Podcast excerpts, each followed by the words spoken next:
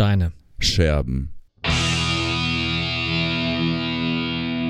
Hallo und herzlich willkommen zur 36. Folge Tod, Steine, Scherben Podcast. Das erste Mal in diesem Jahr 2021. Und äh, ich begrüße neben den ganzen Hörern natürlich die anderen Hosts dieses Podcasts. Einmal den Fredi. Hi zusammen. Und den Max natürlich. Hello. Und äh, wie es üblich ist in diesem Podcast, ähm, begrüßen wir natürlich auch äh, Paul Jakubowski mit einem fröhlichen Frohes Neues, weil er so ein großer Fan davon ist. Ähm, genau, ja, 2020 ist vorbei, ein Jahr, ähm, was äh, so ereignisreich und ereignislos war, wie es hätte nur sein können. Und äh, wir haben jetzt 2021 und äh, starten direkt mit einem richtigen Burner, nämlich ohne Gast mhm. und äh, nur zu dritt. Aber ich glaube, das ist vielleicht nochmal ganz, äh, ganz gut. Wir haben äh, eine kleine Sitzung gemeinsam gehabt, äh, die Jungs dieses Podcasts, und haben ein paar Veränderungen vor in diesem Jahr. Vielleicht wird, wird der eine oder andere diese Veränderung heute im Laufe dieses Podcasts auch schon merken, vielleicht auch nicht. Ist ja auch egal. Ähm, wir lassen es erstmal im Trüben. Ähm, ein kleiner Rückblick, Rückblick äh, auf die letzte Folge mit dem äh, guten York, ähm, dem jetzigen Gitarristen von Sodom. Und äh, zwei Gewinnspiele. Äh, auf das eine gehen wir nicht ein in dieser Folge, auf, die, auf das andere will ich jetzt einmal kurz eingehen, weil äh, die Rückmeldung auf die Gewinnspielfrage nicht den gewünschten Effekt hatte. Wir haben euch nämlich gefragt, oder ich habe euch gefragt, ähm, was ist denn euer Lieblingshörbuch oder eure Lieblings oder ähm, euer Lieblingshörspiel? Und äh, zu gewinnen gab's äh, mein Leben als Pavian von Sapolsky, äh, ein Pavian ähm, ein Pavian-Forscher. Und äh, es gab nur eine Rückmeldung, und zwar von dem guten Manuel Bauer auf Facebook. der äh, geschrieben hat, dass sein Lieblingshörbuch beziehungsweise sein Lieblingshörspiel Stephen Kings äh, Nachtschicht ist. Kenne ich nicht. Ähm, ich auch nicht. Bin ich sehr, sehr gespannt drauf. Ich weiß nicht, wie steht ihr generell so zu ähm, Stephen King? Mm, ich habe letztens noch auf Arte äh, oder auf YouTube die Arte-Dokumentation ähm, über Stephen King mir angeschaut. Ich weiß nicht, ob ihr die gesehen habt. Äh, das ist im Grunde so, ja, es sind so Interviews aus dem Archiv von ihm, die so zusammengeschnitten sind und dann wird nochmal näher eingegangen auf die, auf die, äh, auf die Verfilmungen und so weiter. Fand ich ganz interessant. Ähm, ich stehe zu Stephen King so, dass er dafür gesorgt hat, dass ich als Jugendlicher das ein oder andere Buch in die Hand genommen habe, muss ich sagen. Also ich habe als Jugendlicher bestimmt so eine Handvoll Stephen King-Romane oder ähm, auch, auch ähm, ja, der glaube ich auch so Geschichten, Geschichtsbände, wo so mehrere, mhm. mehrere Stories in einem Buch sind ähm, herausgebracht und die habe ich damals sehr gerne gelesen. Was bei dir, Freddy? Was sagst du zu Stephen King? Ähm, ich kenne nur die meisten. Ja ich ich kenne nur die meisten Verfilmungen und äh, tatsächlich habe ich, glaube ich, auch nur mal Duddits gelesen, ähm, äh, auch als Dreamcatcher, äh, als die Dreamcatcher-Verfilmung äh, bekannt. Äh, ich fand den Film nicht so gut tatsächlich, weil ähm, ja im Kopf malt man sich das vielleicht auch anders aus und die Stephen King Romane sind auch sehr äh, ja dick, ne? Und äh, deswegen ja. habe ich auch nur einen einzigen gelesen, weil äh, ja, so, so dicke Schinken äh, gebe ich mir da meistens nicht wenn überhaupt. Und ähm, ja, aber ich weiß, dass er sehr, sehr, sehr viel schreibt, ein Workaholic ist in der Hinsicht und äh, einen unheimlichen Output hat. Äh, da ist er bestimmt zu beneiden, ja. Hm. Also ich muss auch sagen, ich habe äh, Stephen King Romane, glaube ich, überhaupt keinen gelesen, aber ich kenne halt recht viele Verfilmungen, ne? Und äh, da gibt's immer diese wunderschöne Geschichte um diesen Film Long Genius. Kennt ihr den? Mit diesen äh, CG, ja, Monstern? Habt ihr das schon, schon mal gesehen? Ich glaube, das war so ein Direct-to-TV-Film oder äh, sowas. Und da ging, also da geht's in Longineers geht's irgendwie darum, dass Leute auf dem Flugzeug sind und von, ähm, und die, ich weiß nicht mehr so genau die Geschichte, aber ich glaube, die fliegen durch eine andere Dimension und da sind dann so runde äh, Monster mit so einem Auge, glaube ich, und die greifen das äh, Flugzeug an. Das sieht ganz, ganz fürchterlich aus. Also ganz äh, schlimm nach CG. Naja, aber so viel dazu. Die Verfilmungen sind ja, äh, dass ich da nochmal reingrätsche, aber die Verfilmungen von Stephen King sind ja auch be bekannt dafür, dass sie ja größtenteils halt nicht so, nicht so gut sind. Also ich glaube, ja. es gibt kaum einen Autor, von dem so viele Bücher verfilmt wurden.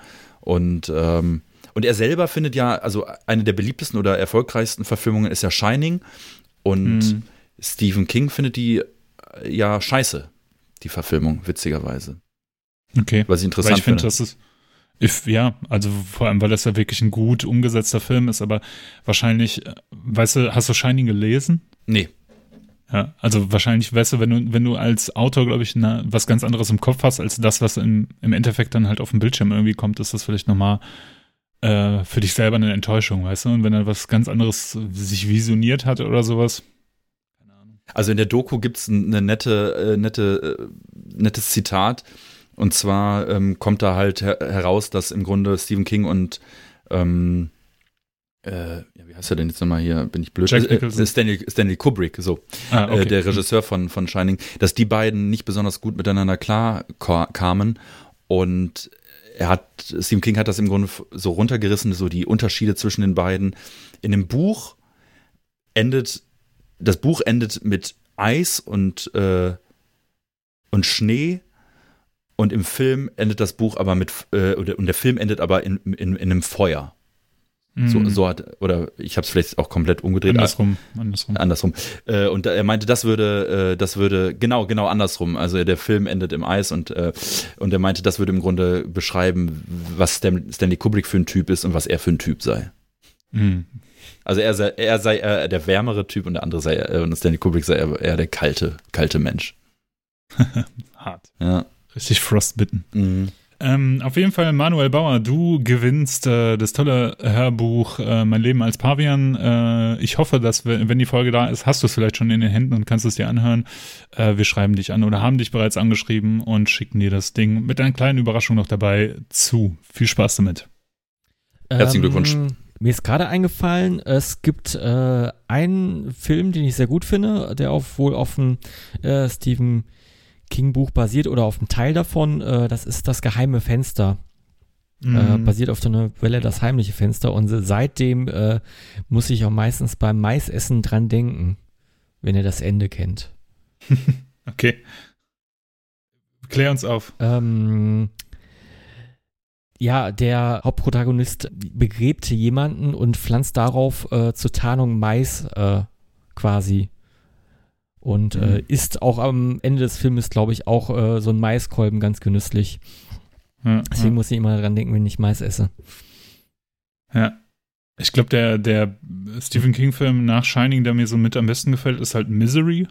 Ja. Von dem, äh, von dem Autor, der den Autounfall hat und dann äh, von in einem verrückten Fan halt festgehalten wird. Das ist richtig cool. Der ist, der, der ist richtig gut, aber da sind auch die Schauspieler halt richtig gut, ne? Mm, ich habe äh, die, die, ja. die, die Frau, heißt sie nicht irgendwie Bates, bla bla bla Bates oder so. Und der Typ, den kennt man mhm. auch. Ich hab's, ähm, ich hab den auch schon ein, zwei Mal gesehen, schon länger her. Der ist auch echt gruselig, ne? Also, obwohl die Frau ja an sich gar nicht so gruselig wirkt. Das ist einfach nur eine etwas stämmigere Frau halt, ne? Aber ähm, das ist schon, mhm. hat, hat schon, hat schon, hat schon was Gruseliges auf jeden Fall. Kathy Bates. Ja, genau, Kathy, Kathy Bates. Mhm. Ja, Gut, uh, die hat ja auch bei About Schmidt und sowas mitgespielt. Ja. Aber ich weiß nicht, was, wie groß ihre Rolle da war. Mhm. Das ist mir jetzt noch gerade irgendwie eingefallen. Ja. Ja. Äh, was war dann, äh, äh, komm, jetzt machen wir noch mal ein bisschen Musikpodcast hier. Äh, was waren denn eure Alben 2020?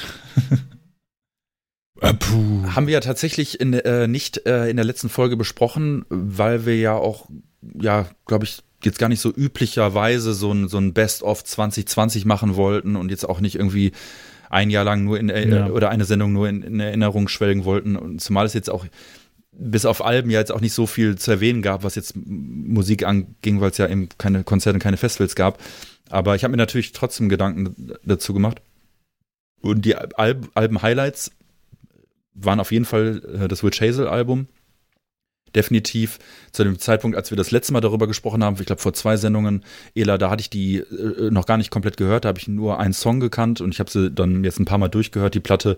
Und die ist halt, ist halt eine perfekte Platte, muss man einfach sagen, finde ich. Also ähm, die, die, die, die, die funktioniert einfach wunderbar. Ich fand die Hellas-Platte ähm, auch sehr gut, das zweite Hellas-Album. Mhm. Dann, Conundrum, ne? Ja. Das, ja. Ähm, Das äh, Euronymous-Album äh, äh, hat mir gut gefallen aus, aus der Schiene. Und äh, ja, und auch das Sodom-Album. Äh, das waren so, glaube ich, so, so die Highlights, die mir so als erstes auffallen oder als erstes einfallen, so herum. Fred Ward, wie schaut's bei dir aus? Tatsächlich ist das Sodom-Album ganz weit vorne. Und dann muss ich auch lange überlegen, weil ich äh, kaufe und höre die Sachen immer mit sehr viel Verzögerung. Und äh, ich bin mir meistens nie so sicher, was 2020 so erschienen ist. King Gizzard hat äh, eine neue Veröffentlichung gehabt im Jahr 2020. Bestimmt drei Alben oder sowas. ähm, nein, nur ein Album. Äh, war auch ein bisschen elektronischer. Ähm, hat mir nicht so gut gefallen, ehrlich gesagt. Äh, aber vielleicht muss man sich da auch mal wieder reinhören. Ähm, dann fand ich auch eine Veröffentlichung gut von Code Orange. Das war, glaube ich, begleitend zu deren äh, Lockdown-Konzert, was sie da gegeben haben. Das habe ich mir auch nochmal angeschaut. Das war sehr gut. Ja. Mhm. Ähm, oder damit haben sie halt Promo gemacht. Ne? Sonst fällt mir nichts ein. Äh, ja, war bei Dying Victims gab es auch die eine oder andere Veröffentlichung. Mhm, Habe ich aber ja. tatsächlich äh, äh, nur zwei, glaube ich, von mitgenommen. Ja. Und bei dir? Ich habe auch so. Ja, ich habe ich hab so ein paar, wo du gerade Dying Victims sagst, ich, ich habe so ein paar Sachen gepreordert auf jeden Fall. Das Significant Point Album, da freue ich mich sehr drauf. Das ist so eine japanische Heavy Metal Band irgendwie. Ähm, da hatte ich mir so eine Live-CDR gekauft, als wir das letzte Mal ähm, ja vor Ort, also in Japan gewesen sind. Und Irgendwas habe ich noch gepreordert, ist ja auch egal. Äh, bei mir eigentlich deckt sich das so ein bisschen mit dem, was Max gesagt hat. Also das, das äh, Witch Hazel Album, obwohl ich sagen muss, dass ich es nicht so gut finde wie die, wie, wie das erste Album oder den, den Nachfolger, also das zweite Album. Ich finde es ein bisschen, also es ist vielleicht ein bisschen schon, also die haben so ein bisschen vielleicht den Zenit schon erreicht. Also ohne das jetzt irgendwie malig reden zu wollen, was die so erreicht haben bis jetzt, aber ich weiß nicht, ob da noch mehr äh, mehr passiert irgendwie. Also ich fand's dann, also ich finde schon gut, aber es ist halt nichts, was mich jetzt vollkommen vom Hocker gehauen hat. Äh, was war noch gut? Boah, keine Ahnung, ey. Das Hellas-Album war gut, das äh, Lord Fist-Album fand ich jetzt im Nachhinein echt nochmal deutlich besser, als ich das jetzt noch ein paar Mal im Auto gehört habe. Dachte ich mir, yes, ist ein gutes Album. Und im Prinzip war es das eigentlich. Boah, richtig langweilig einfach so. gar, gar das kein, Einzige, was mir noch einfällt wär, äh, von Dying Victims war halt Executor, ne? Ah ja, okay. Die Franzosen, die einfach irgendwie von allen geliebt werden, ne? ja, die Thrash Metal ähm, Übergötter aus äh, ja, ihrer kleine Region und als wir da mal gespielt haben mit Eraser, das war wirklich, das hat einem vom Hocker gehauen, ne? Da hat man sich mhm. eigentlich danach nicht mehr getraut aufzudrehen. Ja, ja, stimmt. Wir haben mal mit denen in Belgien gespielt. Ähm, und äh, da kannte ich die, kannte ich die, die nicht, das ist schon echt ewig her, das ist ein paar Jährchen schon her irgendwie. Ähm, Habe ich die Geschichte schon mal von dem, von dem Catering erzählt, das wir da hatten? Chips oder Pasta? ja, ja, wir hatten noch eine Folge, da haben wir uns, äh, ja, ja. hatten wir da so ein Rant auf so äh, ja, Caterings. Ja. ja, okay, also äh, genau, das haben wir, das, das war dieses Konzert und da stand ich halt am Merchandise-Stand und da hat mich der Typ halt, äh, einer von Execute halt irgendwie angesprochen, meinte, hey, äh, ich bin großer Fan und so und das fand ich dann schon irgendwie cool. Von das dir persönlich ich, oder von einem Cobra? Von mir als Person. ich, bin, ich, bin, ich bin großer Fan von deinem Werdegang. Dankeschön. Richtig geil, wenn das so einer sagen würde, ne? so ein Belgier oder so ein Franzose. So, ja, genau. ich, ich, verfolge, ich verfolge dich schon sehr lange, ja, meine Band. Nein, dich persönlich. Ja, hast ein richtig gutes Abi gemacht. Ja. Ne? War vielleicht ganz gut, dass du die achte Klasse wiederholt hast. Hat einer von euch eigentlich wiederholt? Nee, noch nie. Ja, tatsächlich, ja. Ja. Ja, sonst hätte ich Freddy nicht kennengelernt. Ah, okay, alles klar. Ich habe Freddy, äh, Freddy ist von der einen Schule mhm. auf die andere und dann aber wurde dann eine zurückgestuft sozusagen. Zurückversetzt. Okay. Ja, ich habe äh, einen Sommer lang äh, der, den Sommer der Nachprüfung zu viel Battlefield äh, gespielt. Ja. das war nicht förderlich. Das ist besser als irgendwie, ich bin nicht zur Schule gegangen, weil ich gemobbt wurde. Also. Aber seitdem äh, kenne ich mich halt in großflächigen ähm, ja, äh, Kämpfen gut aus. Und, äh, Boah, ich werde nie die, die Battlefield-Intro-Musik vergessen. weißt du, wenn du genau. ja, das Screen hattest und sowas. Mhm, Boah, das mhm. waren noch Zeiten. Aber wo ich jetzt gerade nochmal ähm, an die Schulzeit denken muss, und äh, ich habe ja schon ein paar Mal erzählt, wie Freddy mir dann ja auf mich gewirkt hat äh, in der in der Schule mit mit mit seinen Cannibal Corpse äh, T-Shirts und so äh, so in der siebten Klasse. das war schon so richtig krass. Habe ich ja schon ein paar Mal erzählt. Aber Freddy hatte irgendwann auch mal in der Zeit ein Children of Bottom Shirt an. Mm. Muss ich gerade dran denken. Mm. Und wenn der Podcast rauskommt, ist das zwar schon ein paar Tage her, aber nichtsdestotrotz können wir ja das Thema zumindest mal ansprechen, dass der Frontmann von Children of Bottom, äh, Alexi Laio, verstorben ist. Und ich bin ja immer so, wenn, wenn Musiker versterben und gut, ne, ist es in der Regel jetzt, wenn ich die nicht persönlich kannte, mhm. berührt es mich nicht so sehr. Ich denke auch meistens nicht so, ah, der hätte jetzt noch so viele Alben oder so. Ich finde es immer geil, wenn irgendein 85-Jähriger stirbt und dann so, er starb viel zu früh und so. Also äh, finde ich immer, aber gut, ist ein Thema für sich. Aber tatsächlich hatte ich da diesen, ja, diesen Moment, wo ich dachte, ach krass, ähm, weil Children of Bottom habe ich damals als, als Jugendlicher sehr gerne gehört. Und ich habe jetzt auch so im Rahmen von, von Postings und, und so, was ich alles so aufgeschnappt habe in den letzten Tagen, auch gesehen, dass es vielen anderen so ging. Und dass viele andere auch gesagt haben, naja, die haben halt auch dafür gesorgt, mich in diese Schiene irgendwie so mit reinzubekommen irgendwie. Das ist ähm, mhm. etwas verdaulicher als jetzt irgendwie Oldschool Death Metal. Aber auch jetzt nicht irgendwie weniger brutal unbedingt, aber natürlich mit einem Sinti, was das Ganze vielleicht noch so ein bisschen, ja, ein bisschen, ja, leicht, leichter wirken lässt irgendwie. Mhm. Und ähm, ja, also ich habe da nochmal Lake of Bottom auch gehört und so und, und von, von der ersten Platte. Und äh, da kamen auf jeden Fall viele Erinnerungen äh, auf, muss ich sagen. Also da war ich ja, glaube ich, 14, 15, als ich, als ich die gehört habe. Und die, die haben mir, glaube ich, 96, 97 erstes Album schon rausgebracht. Also gab es eigentlich auch, auch schon ewig eigentlich, ne?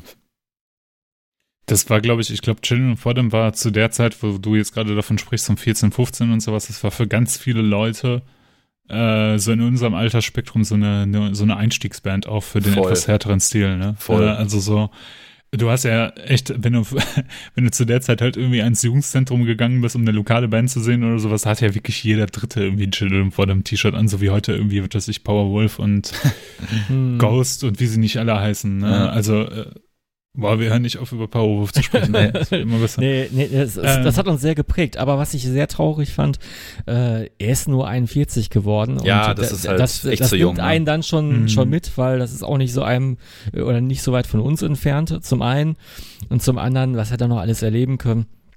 Es ist äh, furchtbar, furchtbar jung und äh, damals, ja, ich könnte schon, ich würde schon sagen, dass ich mich als äh, Children of Bottom Fan damals äh, schon bezeichnen konnte und äh, ich sag mal so fernab von, von, von diesen Sachen wie Nintendo Metal und äh, natürlich, es ist kein Judas Priest, aber da, da waren ja schon einige Hits bei. Ne? Und man muss sagen, die hatten einen wahnsinnigen Erfolg, aber auch zu Recht. Die, diese drei Alben, man sagt ja immer das Grüne, das Blaue und das Rote, äh, äh, raushaut. Sagt man das so? Ja, ich, ich, ich kann die Titel mir gar nicht mehr so merken. Ich glaube, äh, Hate, Crew, Death, äh, Roll. Roll, ja. ja und, Come und Reap. Nee, Quatsch. Quatsch. Follow, follow, follow, the Reaper. Follow the Reaper. Follow the Reaper. Come und, Reap äh, ist von, äh, von Davids Platte. Ja. Ja, genau. und, und, und noch eins. Auf jeden mhm. Fall, äh, das war ja, das hat ja alles schon ein ganz gutes Konzept und äh, Voll. da war gutes Songwriting bei, muss, muss man mal sagen. Und ja, viel Synthesizer, viel, äh, viel Nintendo Metal und ja, äh, sehr bekömmlich und äh, paar Durtonleitern waren da sicherlich bei, aber äh, man muss sagen, da, da hat jemand abgeliefert. Ne? Voll. Und es gab ja auch ähm, damals, wenn du dann anfängst, äh, dich damit zu beschäftigen mit der Mucke und dann kommst du halt irgendwann auf Children of Bottom. Das ist natürlich auch eine Band, wie ich es ja auch schon oft hier erzählt habe, zu der Zeit, wenn man damit angefangen hat, dann hat man irgendwann halt diesen EMP-Katalog in die Hand bekommen und dann fällt dir natürlich irgendwann auf, boah, ganz schön viele T-Shirts von der Band oder ganz schön viele Artworks zu sehen von der Band. Und Children of Bottom, die haben es halt irgendwie auch mit diesen, mit diesem, was du halt meintest, Freddy, mit dem Konzept und mit diesen Artworks das sah halt gut aus, das sah halt stimmig aus. Und dann recherchierst du so und denkst halt, was heißt denn, also Children of Bottom klingt halt schon so krass irgendwie, finde mhm. ich. Ich finde irgendwie auch so Titel, die Children of oder irgendwie sowas, das weiß nicht, da habe ich immer so, oder, oder, oder, weiß nicht, finde ich irgendwie immer so, hat so einen Gruselfaktor. Ich weiß auch nicht warum. Und, und dann war es doch irgendwie so, dass Bodom oder Bodom oder wie auch immer, ist das nicht irgendwie ein See in Finnland, wo ganz viele Leute gestorben sind oder umgebracht wurden oder so? Ähm, und deswegen gibt es ja auch diesen, diesen Song Lake, Lake Bottom und so. Und ja, das ist natürlich super ja, spannend. Ja, irgendwie halt, ne? sowas, ne? Aber, ja, ja. ja. wenn, wenn man damals in der, äh, in der Zeit angefangen hat, Metal zu hören, wahrscheinlich hat man die Band auch mitgenommen. Ja. Und, und, hm. und nicht nur Motorhead und äh, Iron Maiden. Nee, das stimmt. Ich würde es ge geil finden, wenn ein, Co ein Cobra irgendwie so Children of Nordkanalien oder sowas äh, rausbringen würden. Oder, oder, oder, Südkanalien. Ich kann ich, Nord. ja, Nordkanal. Nördlich vom Kanal. Nee, ich fand Children of Bottom echt immer scheiße. Ne? Also ich fand die nie gut. Ich fand, ich habe das auch nicht verstanden. Also ich war doch damals einfach viel zu cool, weißt du? Mhm. Ich ja. war zu cool, im Children of Bottom zu hören. das hatte ja jeder. Nagarot-Shirt ja, genau. tragend. Nagarot war natürlich viel cooler damals, weil da stand Krieg drauf auf dem T-Shirt ja. und sowas und das nannte sich alles Black Metal irgendwie und das war noch cooler. Nee, ich fand die, äh, aber tatsächlich, das war mir alles so ein bisschen zu melodisch. Ich wollte den harten Stuff, als Children of. Bottom so groß wurden. Irgendwie, da hat mich das nicht interessiert. Da war Cradle of Filth halt auch schon out, so zu dem Zeitpunkt, wo, wo ich ja. das erste Mal Children of Bottom gehört habe. Und ja, es gab ja noch Pagan Metal, ne? ja, wollte ich gerade sagen.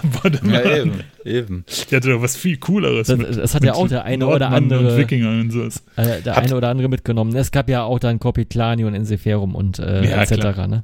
Ja, ja, klar. Habt ihr eigentlich jetzt ähm, also von einer, sagen wir mal, Jugendband zur nächsten, habt ihr jetzt eigentlich alle eure Iced Earth oder Iced Earth, wie manche sagen, ich, ich, dachte immer Iced Earth heißt es, ähm, CDs verbrannt? Habt ihr das, habt ihr die alle? Nee, aber, nee, aber tatsächlich ist, äh, bin ich hart mit mir am Hadern, ob ich meine Demons of Wizard CDs, äh, Demons and Wizard CD noch besitzen möchte. Ich habe nämlich die erste irgendwie auf CD in so einer Special Edition. Und hammerhart, oder? Ey, das ist doch einfach unglaublich, oder? Wir müssen jetzt, glaube ich, nicht mehr großartig erklären. Also das Kapitol wurde gestürmt, es ist ein Foto aufgetaucht, John Sheffer war darauf zu sehen, das ist, glaube ich, mittlerweile auch felsenfest, hundertprozentig mhm. klar, dass er ja. das war.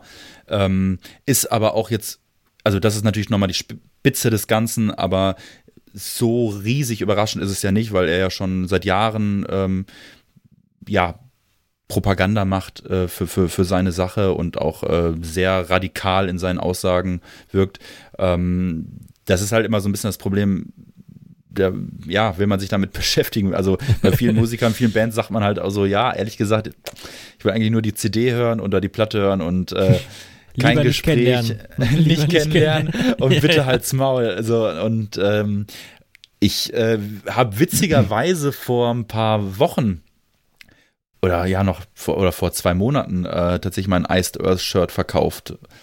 Das bin ich monatelang, jahrelang nicht, nicht losgeworden. Ich, ich bin ja groß, groß am Shirts aussortieren. Ich glaube, ich habe 500 Bandshirts oder so in meinem Besitz gehabt und habe die nach und nach mhm. aussortiert. Es ist geistesgeschert, wie viele Bandshirts ich hatte.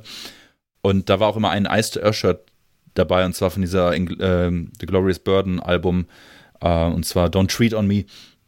Und ähm, ich, ich, äh, ich, ich, das Shirt hatte ich echt, äh, ich weiß noch, wie ich das Shirt anhatte, wo ich auf einem meiner ersten richtigen Metal-Konzerte war und das war mit dem Freddy 2005 oder so bei Sardos und da hatte ich auch dieses, dieses Shirt an und war da halt natürlich völlig fehl am Platz mit diesem, mit diesem Shirt ähm, und äh, bin das jetzt irgendwie losgeworden. Ähm, ich weiß aber nicht, ob es jetzt aus Trotz verbrannt oder verkauft hätte oder so. Ich wollte es eh nicht machen, weil ich nicht, ich Iced Earth war für mich, für mich war immer diese Glorious Burden Platte, war für mich sehr wichtig, weil ich die, die kam mal, glaube ich, 2004 raus oder 2003, 2004. Das war halt so meine, meine heiße Zeit und deswegen hat die mich geprägt, weil er dann auch mit dem, mit dem Ripper Owens am Gesang und ja, ich habe sie ja ein oder zweimal live gesehen, auf dem Rock Hard waren sie ja auch mal, das war auch cool und so weiter. Aber äh, sonst habe ich jetzt auch nicht so viel mit der Band am Hut gehabt, ehrlich gesagt. Hm. Freddy, wo sind deine Iced Off Shirts? Ich äh, war nie wirklich Fan. Äh, ich war, was ich aber gut fand, war ähm, das Projekt mit Hansi Kirsch äh, und John Schaffer. Ja, die mit so Ja. aber, aber, aber, aber, äh, ich, ich fand den Gag ganz gut, ähm, ähm, Iced Earth in Flat Earth umzubenennen. Ja, auf jeden Fall. Ja, das war gut. Ja. Das war, das hat Ey. gepasst, ne? Ja. Was denkt sich, was denkt sich so ein Hansi Kirsch jetzt eigentlich? So, was, also wie würde man jetzt so als Hansi, wie stelle ich mir jetzt das Leben vor? Der steht auf und denkt sich, boah, scheiße, ey. Das, äh, das kam unerwartet. So wahrscheinlich, wahrscheinlich. Ich weiß es nicht. Aber es kann für ihn ja jetzt eigentlich auch, also, also diese Aktion ist natürlich, wie gesagt, die Spitze allen Übels, aber die, mm. aber, aber die Gesinnung, ähm, das, also das kann ihm ja, also in den letzten, weiß nicht, wie lange kennen die sich jetzt, 20 Jahre oder so, äh, mhm. das kann dem ja nicht entgangen sein. Also das wird ja irgendwann mal ein Gespräch gegeben haben, so, und da wird er dann mhm. auch bestimmt, da wird John Sheffer dann bestimmt auch irgendwann mal gesagt haben, naja, die, ähm, die Demokraten, äh, die machen wir nieder oder die machen wir platt oder, oder mhm. was weiß ich, also es ist, also ich finde, ich, das war auch einer meiner ersten Gedanken, wie wie positioniert sich jetzt Hansi Kirsch? Muss er sich positionieren? Also einfach mal so doof in, die, mhm. doof in, in, in den Raum gefragt. Und bringt es was jetzt nach sich nach dieser Aktion dazu zu äußern, wenn man weiß, dass da halt schon, ich glaube, die haben drei oder vier Alben zusammen gemacht, ich weiß es nicht genau, mhm. ähm, und Touren gespielt und alles. Also du kannst, also die haben ja, also weißt du, die, die waren zusammen im Studio und, und, und, und also wahrscheinlich, also zusammen im Bus und im Tourbus und so. Also ich meine, du kannst, also das, also das finde ich, und, und das passt ja auch überhaupt nicht, weil mhm. der Hansi Kirsch mir überhaupt gar nicht in diese Richtung passt. Jemand, der mhm. aus der Punk- und Hardcore-Ecke kam. Mhm. Ja. Ja, aber ich stelle mir das so vor, weißt du, die, die waren dann gemeinsam, was weiß ich, Hansi ist mal rübergeflogen, und äh, dann hat halt der John den zum Grillen eingeladen und dann haben die schön Barbecue gemacht. Den Grill haben die irgendwie mit einer Shotgun angezündet oder so, was die, die reingeschossen haben. Eine konföderierten Flagge weht im Hintergrund irgendwie. Und hey Hansi, do you want to burn a cross? Are you are, are, you ready to burn a cross tonight? Do you want to burn a cross? Yeah, let's drink one against the communists. Und da haben sie, haha, yes, communists bad. Also, weißt du, das ist also. oder, oder, oder nee, Hansi Kirsch hat vielleicht auch so geantwortet: There are signs on the ring which make me feel so down. ja, boah, ey, keine Ahnung. Ey, das ist, ja, keine Ahnung. Irgendwann, also weißt du, wenn du ab einem bestimmten Punkt musst du dich halt, das, das ist ja auch das, was ich in der letzten Folge auch gesagt habe. Also irgendwie kommt man ja gar nicht mehr drum herum. Nicht, weil es um sich davon zu profilieren, sondern tatsächlich einfach, weil, weil es zu viele Arschlöcher auf der Welt gibt, muss man sich irgendwie positionieren. So, und das ist, das, das finde ich halt so ärgerlich. Also, warum, weißt du, warum, warum äh, wird jemand linksgrün versifft genannt, weil der gegen Faschismus ist? Also sollte das nicht eigentlich unserem humanistischen Gedankengut nicht entsprechen, dass wir alle gegen Faschismus sind? Oder warum wird, warum schimpfen halt äh, äh, die Amerikaner auf die Antifa, wenn, wenn man das Wort mal auseinander nimmt und jetzt nicht die, die Organisation betrachtet, aber eine antifaschistische Organisation. Ey, die Amis haben gegen die gekämpft. warum, warum, warum schimpfen die auf die Antifa? Also, wie kann das, also, für mich ist das doch als Mensch, wenn ich in einer modernen Gesellschaft aufwachse, ja, hat das doch nichts damit zu tun, ob ich, also wenn ich gegen Rassismus bin, bin ich doch nicht automatisch links. Also, verstehst du? Oder versteht ihr? Voll. Äh, also, das, das, das hat ja noch was mit, mit stinknormalen Gedankengut zu tun. Ach, das, das, ist hat, ja nicht das, irgendwie von wegen. Das, das, hat nichts mit gesundem Menschenverstand zu tun. Das muss man einmal so sehen. Ja. Und dann, ja, in den USA ist das doch dieses Conservative gegen, ja, Left Thinking und sowas alles. Also, das, das, das wird alles so hochgekocht. Äh, hier auch schon mittlerweile. Und das ist alles auch so, ah, boah, das ödet mich so an, einerseits. Und ich, ich kann das nicht begreifen, warum man in solchen ja, schwarz-weiß äh, Kategorien denken muss. Das ist mir irgendwie fremd, also in meiner Welt mhm. zumindest. Und ähm, sowohl von, von, beiden Seiten, aber bei den, bei den Amis ist das irgendwie noch, äh, ja, viel. Es ist so krass.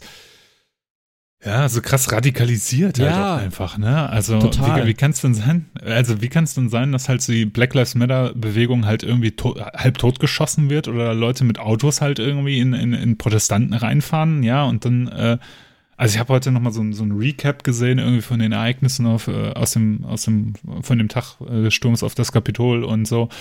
Und also da, da, stehen halt so ein paar Bullen, ja, und die Protestanten drehen halt vollkommen durch und die machen gar nichts, weißt du, wenn die halt schwarz gewesen wären oder halt irgendwie was weiß ich, eine Minderheit angehört hätten oder sowas, dann wären die halt mit ihren Karren reingefahren. Und ich kann es halt nicht nachvollziehen. So, und wie kann man davor noch die Augen verschließen, dass das halt irgendwie ein Problem ist, ein systematisches Problem ist. So. Also wie kann man halt immer noch sagen, mhm. ja, also weißt du, dann sind so viele Kommentare so unter, unter, unter den ganzen Kapitolenvideos und sowas von wegen, ja, das ist echt scheiße und Extremismus von links und von rechts ist schlecht, wo ich mir halt denke, ja, aber warum nehmt ihr jetzt auf einmal links wieder rein, weißt du? Wo das überhaupt nicht das Thema ist jetzt gerade. Es geht darum, dass dann äh, konservative, rechtsnahe Leute halt vollkommen durchgedreht sind, ja, und da äh, ein Angriff auf tatsächlich ein Symbol von Demokratie äh, äh, ähm, ja begangen haben, ja. Das letzte Mal, dass ich sowas krasses gesehen habe, das war auf dem Bad Brains Cover halt irgendwie, ne, wo ein Blitz ins Kapitol einschlägt, so, weißt du? Was ja auch schon schockierend war und ah, also wirklich, das ist ich finde das, ich finde das jetzt gerade, also ich finde es natürlich erschreckend, aber es ist halt auch, als Europäer ist es halt auch einfach, du guckst da drauf und denkst dir, what the fuck is going on? Ich war doch erst vor ein paar Jahren in irgendeinem Land und da war das irgendwie noch nicht so krass radikalisiert irgendwie. Und das fuckt mich nur noch ab. Mich, also, also, ich weiß nicht, kennt, kennt ihr das, wenn es so Situationen in eurem Tag gibt, wo, wo ihr euch schlecht fühlt, aber ihr nicht genau wisst, warum? Äh, wo man so einfach Weltschmerz das hat? Das ist der typische Weltschmerz, wollte ich gerade sagen. Das ist auch ein äh, deutsches Wort, was sich international durchgesetzt hat. Ähm, ja. Nee, aber ich weiß, ich weiß genau, was du meinst. Äh, aber ich glaube, äh, das hat sich deshalb so radikalisiert, äh, weil ähm, ja, die, die Dorfidioten haben sich alle auf Facebook gefunden. Das ist leider so. Und ja. ähm, fr früher blieben die in ihrem Dorf und, und jeder wusste, ja, das ist der und der, ach komm, dem brauchst du gar nicht zuhören. Und, und, und jetzt mhm. finden die, haben die gemein, eine gemeinsame Plattform, können sich austauschen und halt äh, mhm. denken, sie wären eine große Masse und bestimmen äh, auch die Meinung äh, einer breiteren Masse. Äh, ja, ich, ich finde Mainstream auch manchmal irgendwie uncool, ne? Aber das heißt jetzt nicht, mhm. dass, äh, dass, dass du dann irgendwie die dich da radikalisieren musst. Und ähm, ja, äh, das äh, ja. Äh, ich, ich bin froh, dass, dass wir in, in Europa da noch so kühl sind, ne? Naja, ich weiß es nicht, ob wir das so sind, weißt du? Weil, also, ich stimme dir vollkommen zu, dass das halt dass soziale Netzwerke oder soziale Medien halt irgendwie problematisch sind. Aber das liegt nicht an den Netzwerken und äh, den Medien an sich, glaube ich, sondern tatsächlich da äh, daran, wie die Leute damit umgehen. Das ist nämlich das große Problem. Mhm. Denn ich glaube, wir haben eine riesige Gesellschaft an Leuten halt, die ähm, jetzt in Kontakt mit sozialen Netzwerken kommen oder mit sozialen Medien kommen die nicht so richtig wissen, wie sie, was sie damit anfangen sollen, also wie sie richtig damit keine umgehen. Medienkompetenz, ne? Das, das müsste es als nein. Schulfach geben, ne? Also ich habe mich auch schon mal ja äh, irgendwo mal angeboten, äh, mal irgendwie ja ehrenamtlich Medienkompetenz beizubringen. Ne? Das, äh, ja, hm. das, das, das, war so eine Schnapsidee. Aber ähm, im Grunde müsste, müsste man das machen. Schon irgendwie seit dem ja. ja Kindergartenalter vielleicht nicht, aber so ab der zweiten, dritten Klasse, wo man schon so äh, mit dem Lesen anfängt, dann schon zu sagen, ja, äh, nie, nicht alles, was man ins Internet schreibt, äh, ja, oder, oder, man sollte nicht erstmal nicht alles ins Internet schreiben und dann auch nicht alles glauben, was im Internet äh, zu finden ist. Das ist schon mal eine ganz ja. wichtige, äh, wichtige Lektion. Ähm, ja. Weißt du, die Leute haben jetzt halt irgendwie die Ressourcen, auf Informationen zuzugreifen, aber die haben überhaupt nicht die Fähigkeit, die Verantwortung dafür zu übernehmen, was die sich eigentlich angucken. So, ne? ja. ne? Also die geben halt, weil, weil die einfach gewohnt sind, in der Zeitung steht das Richtige, bei, in dem, in, in, im, im Fernsehen wird das halt gezeigt, was, was die, der Realität entspricht. Und dann gucken sie sich ein Facebook-Video an, das sagt, äh, ja, hör mal hier, die Covid-Impfung, Beispiel jetzt, Covid-Impfung tötet alle oder äh, die Demokraten klauen unsere Wählerstimmen oder sonst was und, äh, und äh, haben überhaupt nicht die Verantwortung, das überhaupt zu hinterfragen. Ja, also mhm. also diese, diese äh, da wird Kritik auf das, also Kritikfähigkeit auf das Geringste herunter reduziert, nämlich darin, indem du die Informationen raussuchst, die, äh, die dich ansprechen und in deinem kritischen Denken ansprechen, aber gar nicht mehr die Fakten dahinter hinterfragt. Weißt du? Und das, das geht mir so dermaßen auf den Sack, dass die Leute halt überhaupt nicht mehr mit Medien, mit Informationen umgehen können und äh, ja, und dann kriegt man Weltschmerz. Aber es gibt ja auch Lichtpunkte, äh, zum Beispiel das Arnold Schwarzenegger-Video zum Sturm auf dem Kapitol. Ja. Das ist wahrscheinlich die beste Reaktion ever war. Also wirklich, äh, ich habe Ani sehr lieben gelernt da nochmal. Ich, ich habe auf jeden Fall schöne Memes mitbekommen und das eins der besten Memes ist, äh, ja, die ähm, so aufeinander aufgestellte Dominosteine, die auch immer größer werden. Und äh, mhm. der, der letzte Dominostein heißt Viking Holding Capital Hostage. Also dieser, die, dieser Wikinger. Und ja. äh, dann äh, der erste Dominostein, also Stein des Anstoßes, ist Website to rate girls on campus. Was ja halt Facebook auch war. Das war ja eine Hot or Not Seite von Mark Zuckerberg. Mhm. Und äh, ja, dann daraus ist halt Facebook entstanden. Ja, ähm, ich, ich sag mal so, äh, die sozialen Netzwerke wollen ja auch irgendwie die Probleme lösen, die sie selber geschaffen haben, so zum Beispiel mhm. auch Hate Speech. Und äh, da wird auch Freiheit beschnitten. Das muss man aussehen, ne? Also mhm. äh, vor allem Meinungsfreiheit und ja, einerseits schlecht, dass sich so viele Idioten irgendwo sammeln können, andererseits gut, dass man seine Meinung kundtun kann äh, auf einer mhm. öffentlichen Plattform, äh, so wie es ja das auch schon mal in Parks gegeben hat, ne? Im, im äh, wie heißt der Park in New York? Äh, Central Square Park. Garden? Central Park, ja. Ja.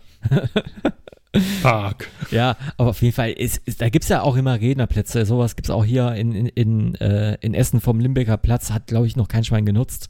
Äh, aber. ähm, Müsste mal einen Podcast aufnehmen. Ja, da müssen wir mal einen Podcast aufnehmen. Nein, ich, es ist immer ein zweischneidiges Schwert an, in der Hinsicht. Äh, ich hasse Schwarz-Weiß-Denken und äh, damit wollen wir es vielleicht auch mal abschließen.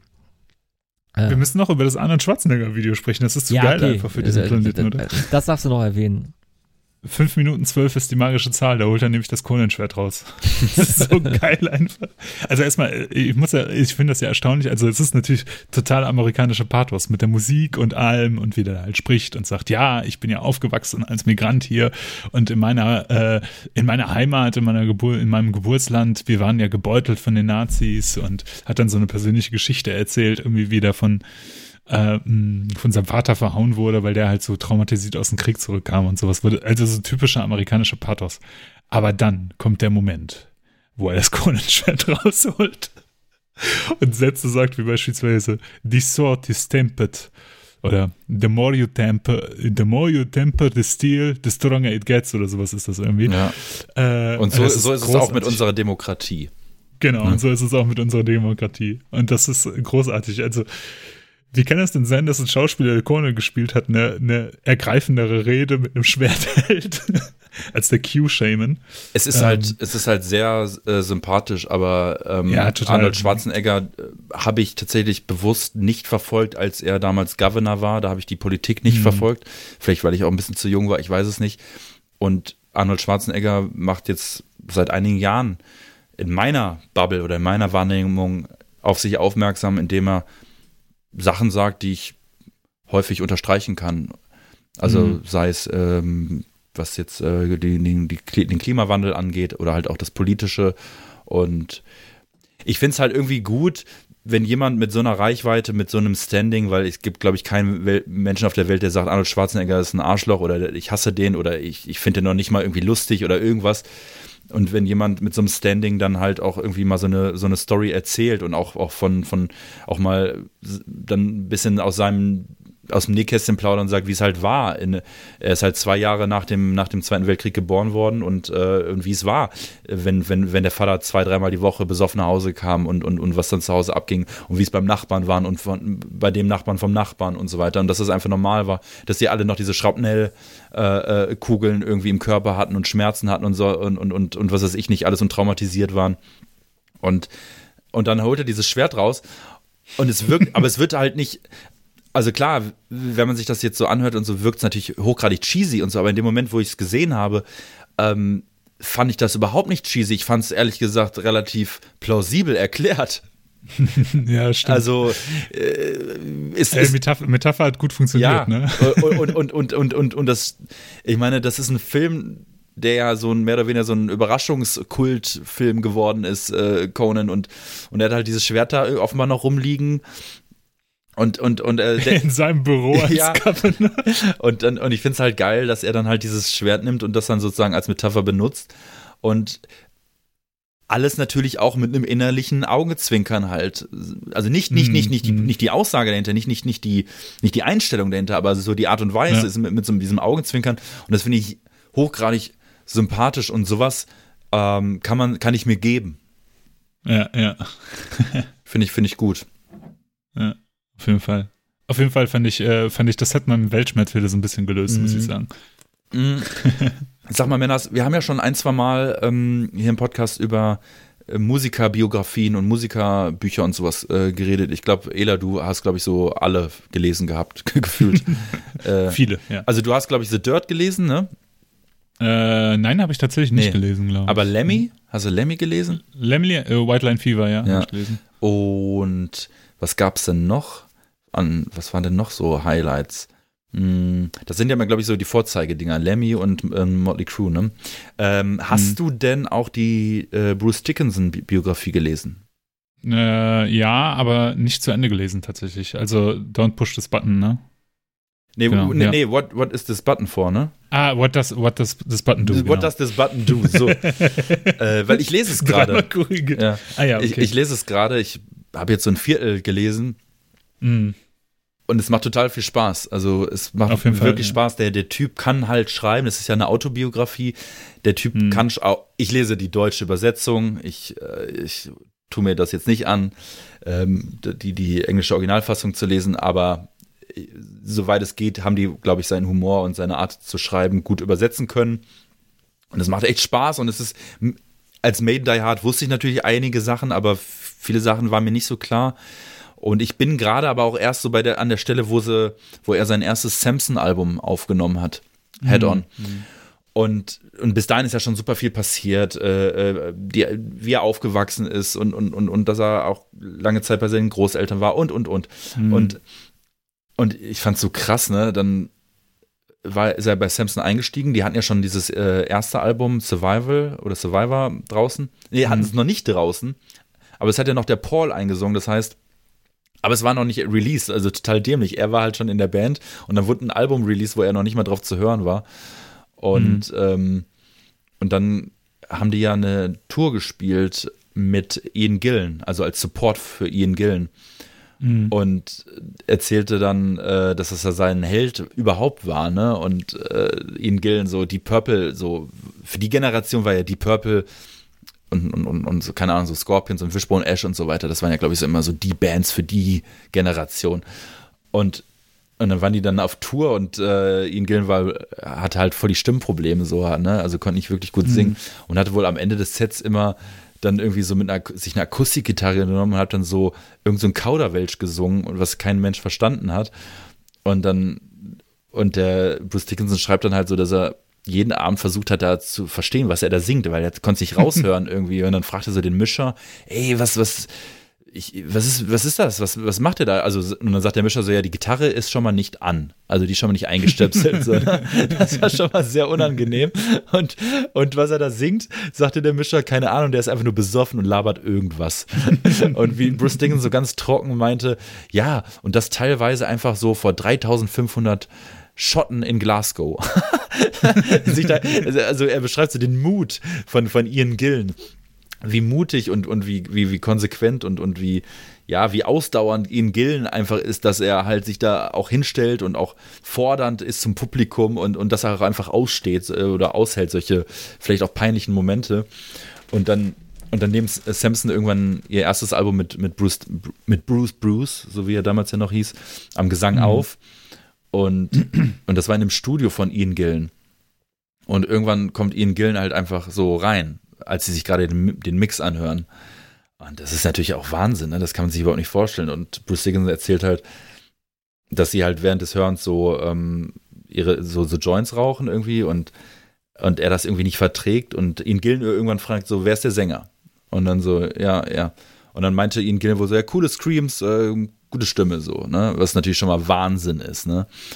Und dann wurde Bruce Dickinson aber so schlecht, dass er halt irgendwie ähm, zum hm. Studio-Klo äh, rannte und dann da äh, irgendwie am Kotzen war und fast das Bewusstsein verloren hat und dann und dann wurde wohl diese Toilettentür eingetreten und Ian Gillen persönlich hat ihm dann die Kotze abgewischt und hat ihn dann in ein Taxi gesteckt. Und dann schreibt Bruce Dickinson so, ja, und das konnte ich mir in den 15, 20 Jahren danach, wenn wir uns irgendwo auf Tour begegnet sind, jedes Mal anhören. Ne? Aber heute kotzt du mich nicht voll, oder? und, und dann so ganz trocken so der Satz, auf die Art und Weise sollte man seinem absoluten Idol nicht entgegentreten. Mit Kotze, mit, mit Kotze am Mund, ne? Wahnsinn, oder? Ja, auf jeden Fall. Aber es ist, äh, ich glaube, es ist, ähm, das erleben ja viele Musiker irgendwie, die mit, die im Studio sind und dann zufällig irgendwie ihre Idole treffen oder sowas, ne? Also, ich hatte ja so einen kleinen Starstruck-Moment, als ich, äh, als wir ein paar Demo-Aufnahmen in Berlin für Noise Records, also für Karl Walterbach gemacht haben. Und da halt einfach Karl Walterbach dabei war. Ja. Ja. Und das ist halt schon so irgendwie, so, du denkst ja halt, ey, der Typ hat halt damals das und das und das rausgebracht und dann sitzt er da und erzählt dir halt irgendwie so eine Geschichte von, von Thomas Gabriel, von, von Tom äh, G. Warrior irgendwie, wie der halt das Studio schwarz gestrichen hat und dann hat äh, Karl Walterbach halt das Studio wieder weiß streichen mhm. lassen und beim, bei Static Frost auf die Rechnung setzen lassen. Und solche Geschichten halt, ne? Und dann bist du auch so, so ein bisschen, da verlierst du so ein bisschen auch äh, den Bezug zur Realität, weil du dann auf einmal an diesen Geschichten so nah dran bist. Ne? Ja. Ne? Hattet ihr sowas auch schon mal irgendwie, dass ihr so einen Starstruck-Moment hattet? Oh, mir fällt persönlich keiner ein jetzt. Also, puh. kein so richtiger, ehrlich gesagt. Ja, ich. Nicht mal vom, äh, was weiß ich, vom, äh, weiß ich nicht, von irgendwem mal angesprochen worden oder so, hey, hör mal, Eraser ist ja echt okay. Nee, ich, ich, ich habe da keine Affinität. Nee, das ist noch nie vorgekommen. Nein, das ist definitiv da, noch nie vorgekommen. Ich habe da aber auch keine Affinität zu, weil ich, weil ich alle irgendwie so als ganz normale Menschen sehe oder als Leute, die mit, äh, die alle mit äh, heißem Wasser kochen. Äh, ja, natürlich. deswegen, ja, puh. Hm. Nee, ist, ist mir auch ja, so noch nie passiert, nein. Aber ist das nicht cool? Also, we, we, weiß nicht, also für mich, äh, letztens hat irgendwer, habe ich irgendwo in meinem Social Media Feed drin gesehen, dass jemand halt äh, das Underground Resistance Album von, von Darkthrone nochmal gepostet hat. Und dann äh, ähm, habe ich das mal wieder irgendwie auf einer Autofahrt gehört oder was und dachte, dann ist mir wieder eingefallen, dass ich in der Dankesliste drin stehe. So von, von diesem Album. Und dann denke ich, wie verrückt das einfach ist. So, das, das, das, also das hat mich so richtig äh, baff gemacht in dem Moment und dachte, cool, so auf diesem Album stehst du in der Dankesliste halt, ne? Aber wieso? Hast, also hast, ich, du, grad, hast du damals mit dem gechattet? Ich hatte tatsächlich damals Kontakt mit dem, ja. Ich habe äh, mit dem E-Mails ausgetauscht. Also, er hatte ja damals seinen, seinen Band of the Week Blog. Äh, das ist ja auch schon zwölf Jahre her oder so, 13 fast. Und da hat er, äh, als einen der ersten Bands, hat er tatsächlich uns damals da gepostet. Ja. Und äh, ich fand das so cool, dass ich dann halt äh, irgendwie über Umwege kam ich dann halt an die E-Mail-Adresse von ihm ran und habe ihm halt geschrieben, hey, danke, dass du uns gepostet hast und so, finde ich echt cool. Und hör mal, wir bringen jetzt was Neues raus, soll ich dir das zuschicken? Und dann haben wir uns das halt so, haben wir uns so ein bisschen ausgetauscht und dann habe ich ihm halt äh, die Battlesword EP damals zugeschickt. Und halt so aus Danke, äh, aus Dankesgründen, weil das hat uns tatsächlich damals echt viel gebracht, weil sowas gab es ja noch nicht zu der damaligen Zeit. Fineres hatte aber ein riesiges Publikum. Und äh, die Leute fanden das cool, was er gemacht hat mit diesem Band of the Week Blog, weil, weil er da so Nähe zu, zum Underground gezeigt hat. Und da waren ja auch einfach sehr, sehr viele Bands so aus unserem Freundeskreis dabei. Und das fanden wir halt alle sehr, sehr cool, dass auf einmal diese, also diese, diese vergötterte Band auf einmal so äh, Kontakt zu uns sucht in irgendeiner Form, ne? Uns kleinen deutschen Fuzis ja. halt irgendwie, ne, mit 15, 16, die irgendwie ein paar Demoaufnahmen gemacht haben und so. Und äh, das fanden wir irgendwie sehr cool. Und dann hatte ich ein bisschen äh, E-Mails ausgetauscht und eine E-Mail, also ich habe die, ich habe die auch noch irgendwo abgespeichert, die E-Mails, weil es natürlich trotzdem irgendwie cool ist. Und der hatte dann zwischendurch auch noch mal so Update-E-Mails irgendwie geschickt zu seinem Blog oder sowas an alle seine Kumpels, beziehungsweise die er mal angeschrieben hat. Das ist aber auch schon ein paar Jahre her. Und in einer schrieb er, also habe ich mich bedankt äh, und habe ihm geschrieben, hör mal, ich gib mal deine Adresse, ich schicke dir was zu. Und dann hat er mir ein paar Tage später geschrieben, Ali Allo, der Postmannstar auf Deutsch. und dann kam halt irgendwie äh, mein Paket halt bei ihm an. Und, äh, und das ist ja doppelt witzig, weil er Postbote war zur damaligen Zeit. Vielleicht hat er sich das selber angeliefert, ja. Ja, Ela, das ist ja alles, alles schön und gut, aber Freddy hat ein Foto mit Fenris. Ja, ja und, und, sorry. Und, und das ist wirklich der einzige Mensch, den ich kenne, der ein Foto mit Fenris hat. Aber, ja, vielleicht aber, der einzige Moment, den, den, den, ich ganz cool fand, das war auch eine Fenris-Situation, ähm, wo, wo ich selbst auf der Bühne stand, da, äh, damals mit, mit, äh, mit Assassin in Norwegen in den Kanonhallen und äh, dann äh, tatsächlich Fenris mit im Publikum äh, quasi erblickt habe, wie er, wie er da quasi mitgemacht hat bei den Songs. Das galt natürlich nicht mir oder so, ich war ja da nur äh, als Aushilfsbassist tätig, aber es war schon ganz äh, ja, cooles Gefühl an sich so und irgendwie so ein, so ein What the fuck Moment. Das auf jeden Fall. Und dann habe ich noch einen Moment, der mir gerade eingefallen ist. Ich habe mal eine, ähm, Frank Bleffey hat ja mal bei uns äh, bei Razer beim ersten Album mal zwei Soli eingespielt. Das war auch ein cooler Moment. Und dann habe ich auch äh, irgendwann mh, hm, zwei Jahre später so bei ihm nochmal eine Gitarrenstunde genommen, wo ich mir so mal seine Thrash Metal äh, ja, irgendwie diese, kleinen Geheimnisse nochmal von, von, dem, von dem so abgucken durfte. Ich war auch damals noch mega schlecht, aber ich habe mir bis heute gemerkt, was er mir erzählt hat und äh, das bringt mich auch heute ab und zu nochmal weiter oder das, das hilft es mir manchmal zu analysieren, warum Riff so und so klingt. Und äh, ja, sowas, wenn man sowas im Hinterkopf hat, dann weiß man, dann, dann man ist irgendwie an dieser History irgendwie nah dran und, und äh, das äh, bewegt dann einen auch ein bisschen so, ja. Boah, Freddy, ey, also Illa, ich wollte es natürlich nicht schmälern. Ich weiß, dass es diese Phase von Fenris gab, eben dieses Band of the Week Ding, wo viele Leute den Kontakt gesucht haben und er, glaube ich, auch sehr, ähm, äh, ja, sehr zuverlässig auch und, und auch Bock hatte, sich äh, mit, den, mit, mit, mhm. mit den Leuten auszutauschen, äh, was ja auch absolut für, für ihn, für ihn spricht. Ähm, und äh, wenn, wenn dann, klar, wenn dann auf einmal auf dem, auf dem in der Danksagung du erwähnt wirst oder wenn auf einem Cover-Artwork das, äh, der Nocturnal Patch irgendwo zu sehen ist, mhm. das ist irgendwie mhm. schon cool von so einer Legendenband. Äh, und das mit Frank Blackfire, Freddy, ne? Das haben wir auch überhaupt nicht äh, im Letz-, in der letzten Folge angesprochen. Also hätte jetzt nicht so viel getan, also hätte jetzt nicht so viel bewirkt, aber das, das, das habe ich, das habe ich völlig vergessen, ne? Also da, man muss dazu sagen, dass ich ja noch nicht Teil der Band war, also zumindest mhm. noch kein, kein Musiker, aber ich war always with the band, sagen wir mal so. Hang around. Äh, hang around. Aber, Prospekt. Aber, aber das musst du dir mal vorstellen, das Album wurde 2010, äh, glaube ich. Ja. Und dann, und dann, ich weiß gar nicht mehr, wie das, weißt du noch, wie das lief? Das wie war das ja auch kam? noch eine Phase, da hatte Blackfair noch, noch nichts eigenes gestartet. Der hatte noch, der hat äh, angefangen, seine Musikschule aufzubauen in Altenessen, die er wahrscheinlich immer noch hat. Äh, halt in seinen alten Proberäumlichkeiten äh, als er wieder nach Deutschland gekommen ist, äh, muss, musste auch eben von, von irgendwas leben. Und äh, halt, ähm, ja, über den Toto, auch, auch einen gemeinsamen Bekannten von uns. Damals noch. Der auch in der Doku zu sehen ist, äh, Lords of Depravity. Achso, ja. Äh, der hat damals für sein Projekt einen Bassisten gesucht. Aus, aus dem Projekt wurde nie was, äh, aber wir haben dann mal gemeinsam was gemacht. Äh, mal ab und zu mal abgehangen und der war mal auch bei einer Razer-Probe dabei, hat da mal äh, mit, mit, dem, mit dem Recording geholfen von der Demo. Oder so. Äh, ich glaube, äh, Drum Recordings war das, waren das und auf jeden Fall hatte er auch als Studio-Ingenieur diese Final Silent of Evil mit aufgenommen oder beziehungsweise produziert und äh, da auch mit dem Witch Hunter so einen kleinen ja äh, Kampf gehabt. Das war wohl sehr sehr mühselig. Ich habe mir da auch alles bis ins kleinste Detail erzählt. Ähm, und dann äh, er hatte auch noch äh, Kontakt zu einem Blackfire generell zu einigen Sodom-Leuten und äh, da habe ich gefragt, ja, kannst du nicht mal mit, äh, mit dem mal vor, äh, vorbeikommen und mal ein Solo einspielen? Wir haben zu wenig Solos für, fürs Album geschrieben und das war ja auch so. Und äh, ja, da, da wurden vier ganze Solis von zwei äh, Gastsolisten ähm, eingespielt, äh, was, was auch ganz cool ich, Nein, ist, das waren doch nur zwei, oder? Hat nicht nur nein, jeder nein, eins nein, nein, nein, jeder hat zwei. die waren auch ziemlich geschockt, weil die, die waren auch ziemlich unvorbereitet. Also äh, die, die, die vier Solis waren noch alle improvisiert. Ja. Aber sehr gut improvisiert, muss man auch mal dazu sagen. Ne? Also beides sehr gute Gitarristen.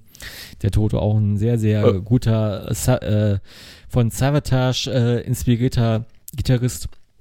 Äh, schade, dass da auch nicht mehr gekommen ist und dass aus diesem, diesem Power Metal Projekt nie was geworden ist. Ja. ja, aber witzig, habe ich äh, lange nicht mehr, habe ich lange nicht mehr dran gedacht.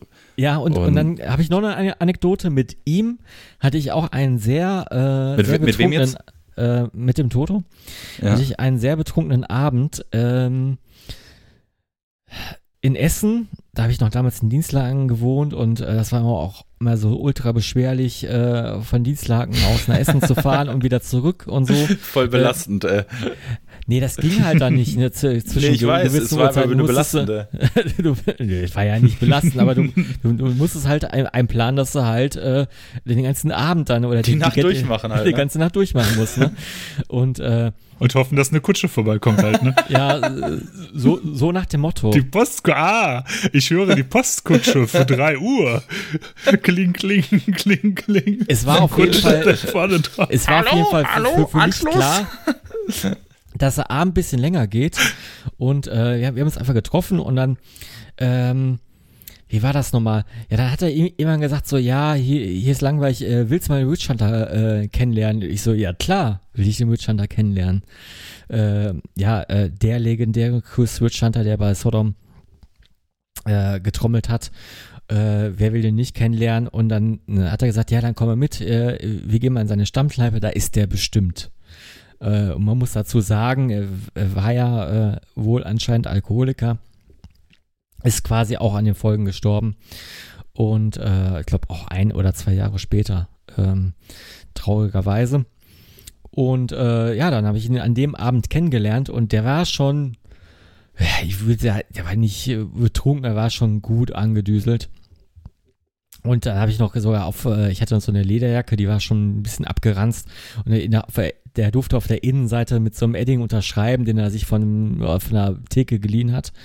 Äh, den Edding, da, ich hatte auch nichts dabei. Ich war ja null vorbereitet, dass wir jetzt den an dem Abend treffen. Ich habe die Lederjacke auch irgendwann mal weggeschmissen oder wegschmeißen müssen, äh, tatsächlich äh, auch mit seiner Unterschrift, weil, weil, weil die Jacke überall geschimmelt hat. Ähm, ja, das war eine uralte Jacke. Die habe ich auch irgendwie Secondhand mal gekauft. Die Jacke schimmeln. Das hat irgendwann mal angefangen zu schimmeln. Also das war, die, die, wurde halt immer wieder feucht und das Leder war sehr rissig und dann hat sie angefangen zu schimmeln. Ja, auf jeden Fall, okay. äh, ich, ich führe das mit sehr vielen Details aus. Auf jeden Fall, der Abend ist so geendet und ich mit einem Filmriss bei mir und anscheinend äh, ja, gab es wohl ein, ein, ein, eine, eine Streitigkeit zwischen Toto und der Mütschanter und ich habe da wohl angeblich geschlichtet.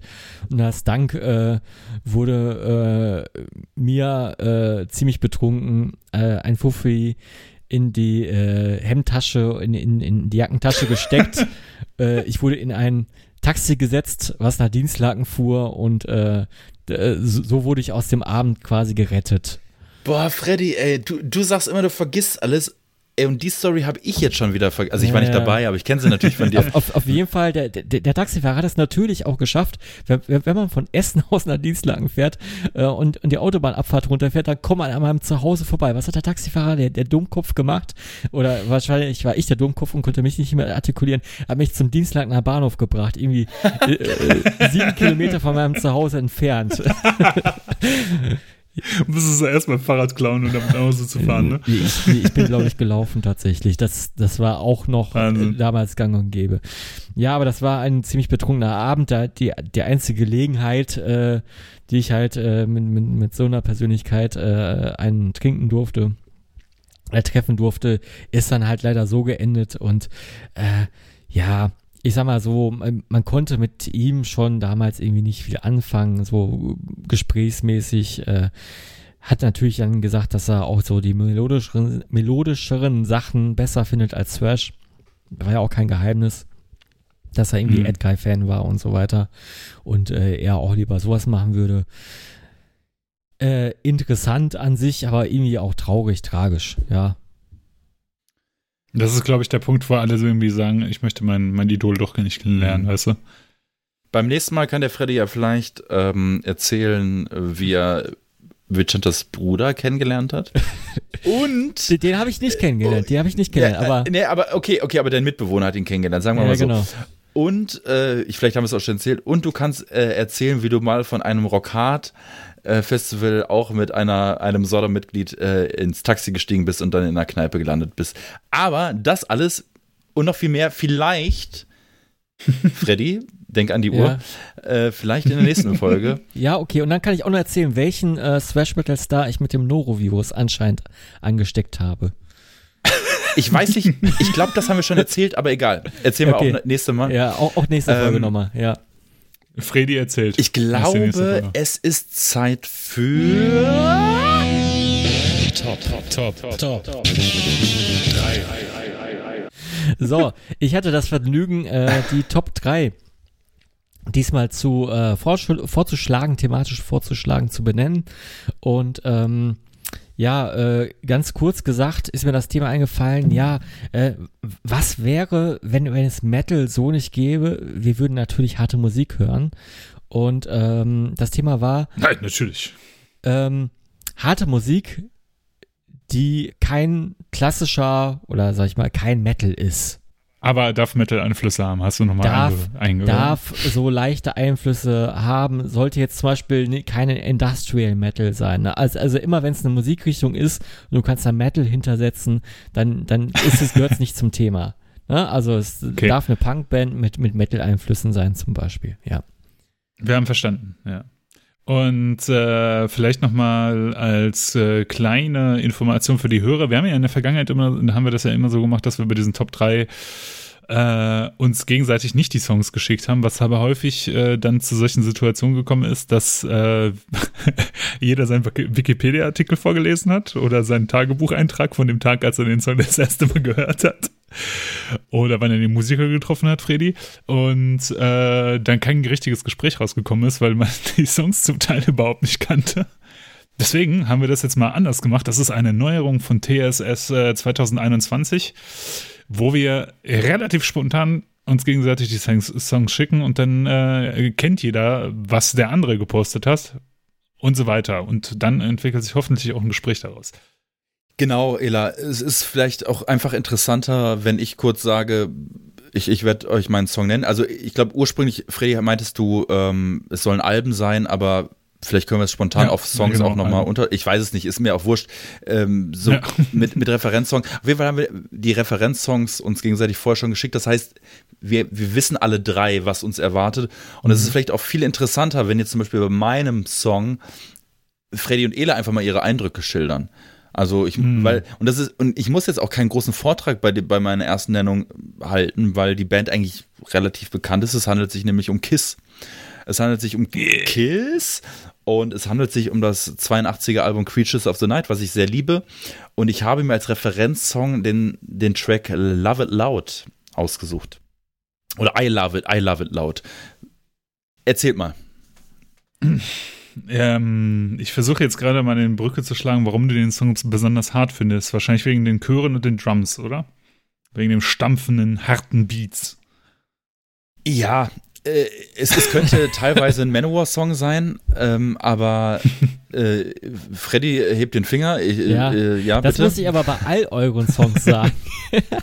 die, die, die, die verbindet, dass es harte Drums oder hart gespielte Drums gibt. Also ich, ich würde sagen, das ist das äh, eindeutige Merkmal von harter Musik. Hart gespielte Drums. Mhm. Klar, fragt sich fragt sich natürlich noch, wie man das definiert, harte Musik und es ist nicht unbedingt Metal oder es ist eine Band, die vielleicht einen Metal-Einfluss hat, aber keine Heavy, reine Heavy-Metal-Band ist. Äh, Kiss ist ja für mich ist einfach eine Rock'n'Roll-Band. Ähm, mhm. Das Album ist meiner Meinung nach hart im Sinne von, aber es ist auch immer eine Definitionssache. Ich habe es auch, glaube ich, ein bisschen damit verbunden. Äh, es wird nicht unbedingt im Mainstream-Radio laufen. Ist eine, ist eine blöde Be Eingrenzung, aber ich glaube, man kann sich was drunter vorstellen. Mhm. Weißt du, I was, I was Made for Living You funktioniert fürs Radio, aber halt. Äh, Weil es ein Disco-Song ist. ist ne? Genau, genau. Und I Love It Loud ist halt eher der stampfende Rocker, so, ne? Also ich hätte, weißt du, welchen Song ich noch härter finde, Max, von Kiss, wo du Kiss genannt hast, weil ich habe tatsächlich auch über Kiss nachgedacht. Äh, God of Thunder. Ich glaube, den finde ich richtig hart. Hat den ja was gemeinsam heavy. mit dem Song, ist es nämlich ein Gene Simmons Song, ne? Also äh, mm, ja. ich habe auch nicht unbedingt den Song genommen, weil es jetzt der härteste vom Album ist, sondern repräsentativ für ein Album. Mm, Und das mm. ist Creatures of the Night, was ein hartes Album in Anführungsstrichen ist. Und ich hätte jetzt auch den Titeltrack nehmen können, weil der ist schon ein bisschen deftiger. Aber ich fand, hm. was macht den Song hart? Ja, klar, ich, die, die Drums, ähm, die dunkle Stimme von Gene, würde ich sagen. Ja, das Gebrüll eigentlich ja. ne, auch, ne? Und der, der Song, das ist ja auch so, äh, so geil, der Song endet ja so seltsam, ne? Also, dass der so ausfadet und dann ja, wieder einfadet. Da hat sich auch einer im Studio gedacht, boah, weißt du, was wir machen? Wir lassen den Song ausfaden und dann wieder einfaden. Ja. Ey, bei irgendeinem Song war das noch irgendwo. Ich habe da schon wieder vergessen, auch so ein Aber Klassiker. Warum macht man sowas? Ey, weiß ich nicht. Das ist ich, doch total ich, ich überlege manchmal, ob das einfach aus Versehen passiert. Ich finde, ich bin ja kein großer Kiss-Fan und weil es manchmal ist es mir auch zu Disco gewesen, aber wird sich jeder Kiss-Song so anhören, wäre ich Fan. Hm. Das ist doch mal eine Aussage. Ja. Also, also I Love It Loud hat dir gefallen? Ja, auf jeden Fall. Also das war äh, so, so ein Song, wie ich äh, Kiss vorher nicht gehört habe tatsächlich äh, die, die war mir immer irgendwie zu lasch oder zu, ja, wie soll ich sagen, Bee Gees mäßig oder ja, vielleicht ein irgendwie komischer Vergleich, aber so irgendwie zu schön. Mhm. Mhm. Ich verstehe. Aber ich meine, äh, findest du sowas wie Love Gun auch nicht hart? Also der, ist natürlich sehr melodiös, aber halt äh, der Refrain, der rockt schon ordentlich, finde ich. Ja, den, den, schon mehr, aber dazu kenne ich zu wenig Kiss oder habe da zu selten reingehört. Hm. Ja, dann hat es doch schon was gebracht. Creatures of the Night ist ein super Album, höre ich sehr gerne, kann ich nur empfehlen, ist ein, ist ein schöner, ähm, ja, schöner, schöne Alternative zu den, zu den gängigen Sachen. Elor. Genau. Ich bin das Thema mal so ein bisschen historisch angegangen und habe versucht, äh, so Abschnitte von harter Musik irgendwie zu betrachten. Und da ist mir ein äh, Song eingefallen, und zwar I Put a Spell on You von Screaming Jay Hawkins. Ich weiß nicht, war der euch vorher schon mal bekannt? Ja, also der Song ja. als auch der, Interpret äh, war ja. mir bekannt. Ähm, ich, äh, ich, so, da, Sache, da, darf ich was sagen? Durch das darf Mary direkt, direkt, Sache, das, ja. Ähm, ich habe ich hab mir, äh, ich kannte den Namen noch und, ich, und, und, und mit dem so in Verbindung mit dem Song war mir auch wieder klar, ach ja, das ist ja der, ich glaube, das ist ja der Urinterpret, das ist sein Song, ne? Also und der wurde danach mhm. 87.000 mhm. Mal ähm, gecovert. Genau. Und ich habe mir dann nochmal dieses Video angeguckt, was es äh, gibt, äh, wo er, ich glaube, das ist so halb live, ich check das nicht so, wo er mit so einer, mit so, mit so einem Knochen durch die Nase mm, und, und so einem sprechenden mm. Ko Totenkopf. Ähm, und da habe ich mich nochmal so ein bisschen nachgeguckt dass er im Grunde ja so ein Wegbereiter für den Glamrock war, ne? Also im Grunde hat ja mm. Alice Cooper ja genau das gleiche Jahre später gemacht halt, ne? Das ist ja Wahnsinn. Genau. Und ich fand, ja. ähm, unter dem Video war so ein YouTube-Kommentar, den will ich kurz vorlesen, weil den fand ich einfach nur geil. I ja. love how everyone copies this song and tries to make it seem like a love song. But I'm pretty sure the original intent was for it to be creepy as fuck like this. This is the best version ever. Und dann gucke ich mir das Video an und denke mir so, ja, Absolut. Das war überhaupt nicht romantisch oder überhaupt nicht sweet oder wie auch immer gemeint. Mm, der, der flippt ja aus bei diesem Song. Der rastet ja, ja komplett total. aus. Der wird ja wahnsinnig. Und ja, ja. es ist ein genialer Song und deswegen wurde er auch so oft gecovert. Aber die Version ist natürlich die geilste. Also es gibt ja, also das ist ja so sein, sein, sein, sein Auslagesong gewesen, ne? Da wurde irgendwie eine Milliarde Mal auf, ne, aufgenommen und sowas, ne? Also gibt es tausend verschiedene Versionen von. Ich habe jetzt auch, äh, was Alben angeht, habe ich ähm, tatsächlich kein spezielles Album rausgesucht, weil bei, bei Screaming Jay Hawkins kenne ich so ein paar Songs, so, aber jetzt kein zusammenhängendes Album. Das ist ja auch aus einer Zeit, man muss sich das ja vorstellen, das ist irgendwie aus den 50s oder sowas oder 60s. Und da gab es diese Albumkultur auch noch nicht so. Da wurden halt viele Singles auch rausgebracht mhm. und so. Aber es gibt auf äh, Spotify eine richtig gute Best-of. Ich weiß nicht, ob das alle alles aus den gleichen Studio-Sessions ist. Auf jeden Fall sind ja sehr, sehr viele Tracks, die sich sehr, oder die sind alle sehr ähnlich gemischt, so vom Mix und Master. Und ähm, da sind viele von den Tracks dabei, ähm, zum Beispiel auch Constipation Blues oder sowas, der ist, der ist auch ziemlich hart. Und wenn man das mal bedenkt, ja, zu was für eine fucking Zeit das rausgekommen ist, ja. Und es gibt so ein, äh, so ein geiles Video 56, halt auch aus so 56. Ja, und dann halt kommt er auf die Bühne, ja, hat, hatte später dann auch noch so eine äh, Pyro-Show und ähm, was, was halt auch, wodurch der halt bekannt geworden ist, ist halt durch den Song und dass er so durchdreht auf der Bühne, war ja auch der erste Schock-Rocker damals. Ja, ne? genau, Schockrocker, nicht Glamrocker, genau, Schockrocker. Ja, ja, genau. Ja. Und äh, hatte so ein bisschen Pyro-Show und halt diesen, diesen Tot Totenschädel, der darüber gesprochen hat und sowas. Und die Musik, es gibt so Versionen, die, da, da klingt das so ein bisschen nach Zirkusmusik, der, der Song. Aber es gibt halt auch so Versionen, wo der halt so richtig durchdreht dabei und schreit und grunzt und sowas. Und da gibt es eine geile Geschichte zu. Und zwar äh, hat er mal behauptet, ob das jetzt wahr ist oder nicht, äh, dass die ganzen Studiomusiker, äh, äh, die er dabei hatte, halt immer besoffen waren. Und die haben halt dazwischen geschrien und er halt auch. Deswegen schreit er auf den Aufnahmen. Also. Und finde ich, es gab so, es gibt so einen TV-Ausschnitt, da wird, da wird er angekündigt und da sind halt so zwei total ernste Moderatoren, die sagen, äh, ja, wir bitten jetzt darum, dass Kinder jetzt vom Fernseher weggehen. Das könnte jetzt sehr, sehr gruselig werden und das könnte sich schockieren und äh, anwidern und sowas. Und dann kommt halt der Typ da halt auf die Bühne, wedelt mit seinem Stöckchen, ja, und singt halt als I put a spell on you. Ne? Und äh, aber trotzdem auch musikalisch äh, finde ich eigentlich ziemlich hart, so mit dem Gekreisch ja, ja. und dem Geschrei. Ich, ich, ich, wusste auch, was du meinst äh, mit dem Song, also ja. warum du den ausgewählt hast. Aber auch das hier ist schon, das ist auch rough. Hart gespielte Drums. Total, stampfende. Ja, stimmt. Ja, stampfende Drums auf jeden Fall. Ne, die, sind, die machen Songs hart. Freddy, was hast du denn Schönes mitgebracht? Ja, ähm, von Als ob wir es nicht wissen. wir wissen es, aber die 5 Milliarden Zuschauer nicht, äh, Zuhörer. Ja, ja, genau, genau. Als ich mal auch ein bisschen mehr ähm, ja, äh, angefangen habe, mal ja, Gitarre zu spielen nach dem Bass, ähm, ja, da habe ich äh, mir so ein paar leichtere Songs rausgesucht oder harte Songs äh, und da ist mir ein, ja, ähm, eine Punkband äh, so ins Auge gestoßen mit einem Song Beat the Bastards. Uh. Von The Exploited, äh, vom gleichnamigen Album. Ja, fängt mit so einem äh, Sample an. Ich, ich weiß jetzt nicht mehr, was da vorkommt, aber äh, halt irgendwie so, so, so ein Ausspruch und dann geht's los und äh, dann dieses Gitarrenriff richtig hart gespielt und äh, würde ich sagen, auch leicht metalmäßig, ne? Also auf jeden Fall mit mm, Downstrokes. Mm. Ja, äh, ist halt richtig hart für mich und äh, war auch so eine ganz gute Übung. Ist ein Song, den ich immer wieder mal anmache und äh, ich mag den Refrain. Das Album ist auch eigentlich ziemlich gut und äh, mittlerweile legendär. Ja, jeder kennt sie Ja, Klassiker. Jeder kennt diesen Skull mit den äh, Iro-Knochen drauf. Knochen und, äh, ja, ja äh, die, die sind bis heute noch around. Äh, der äh, Sänger ist äh, ja eine Legende und äh, Watty äh, heißt er, ne? Der ist auch ganz schön kaputt und die haben da auch äh, frisches Blut in die Band reingeholt. Aber man kann sich die Shows immer noch gut anschauen. Und äh, die haben oft genug auch irgendwo auf irgendwelchen Konzerten umsonst gespielt oder für äh, wirklich wenig Geld. Also wer der, die in den letzten Jahren nicht live gesehen hat, ist auch selber schuld. Haben ja auch auf dem Rockhard gespielt, ne? Ja, Tatsache. Stimmt. Hm. Der hat da Schmier sogar einen, äh, einen Gastauftritt gehabt. Ja.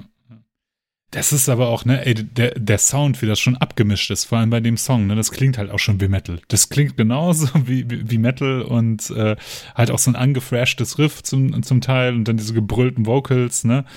Äh, das ist eigentlich schon, also da ist so die Grenze verschwimmt dazwischen, zwischen Metal und, und Punkrock, finde ich. Total scharf halt, ne. Mit den, mit den krassen Drums halt auch und sowas.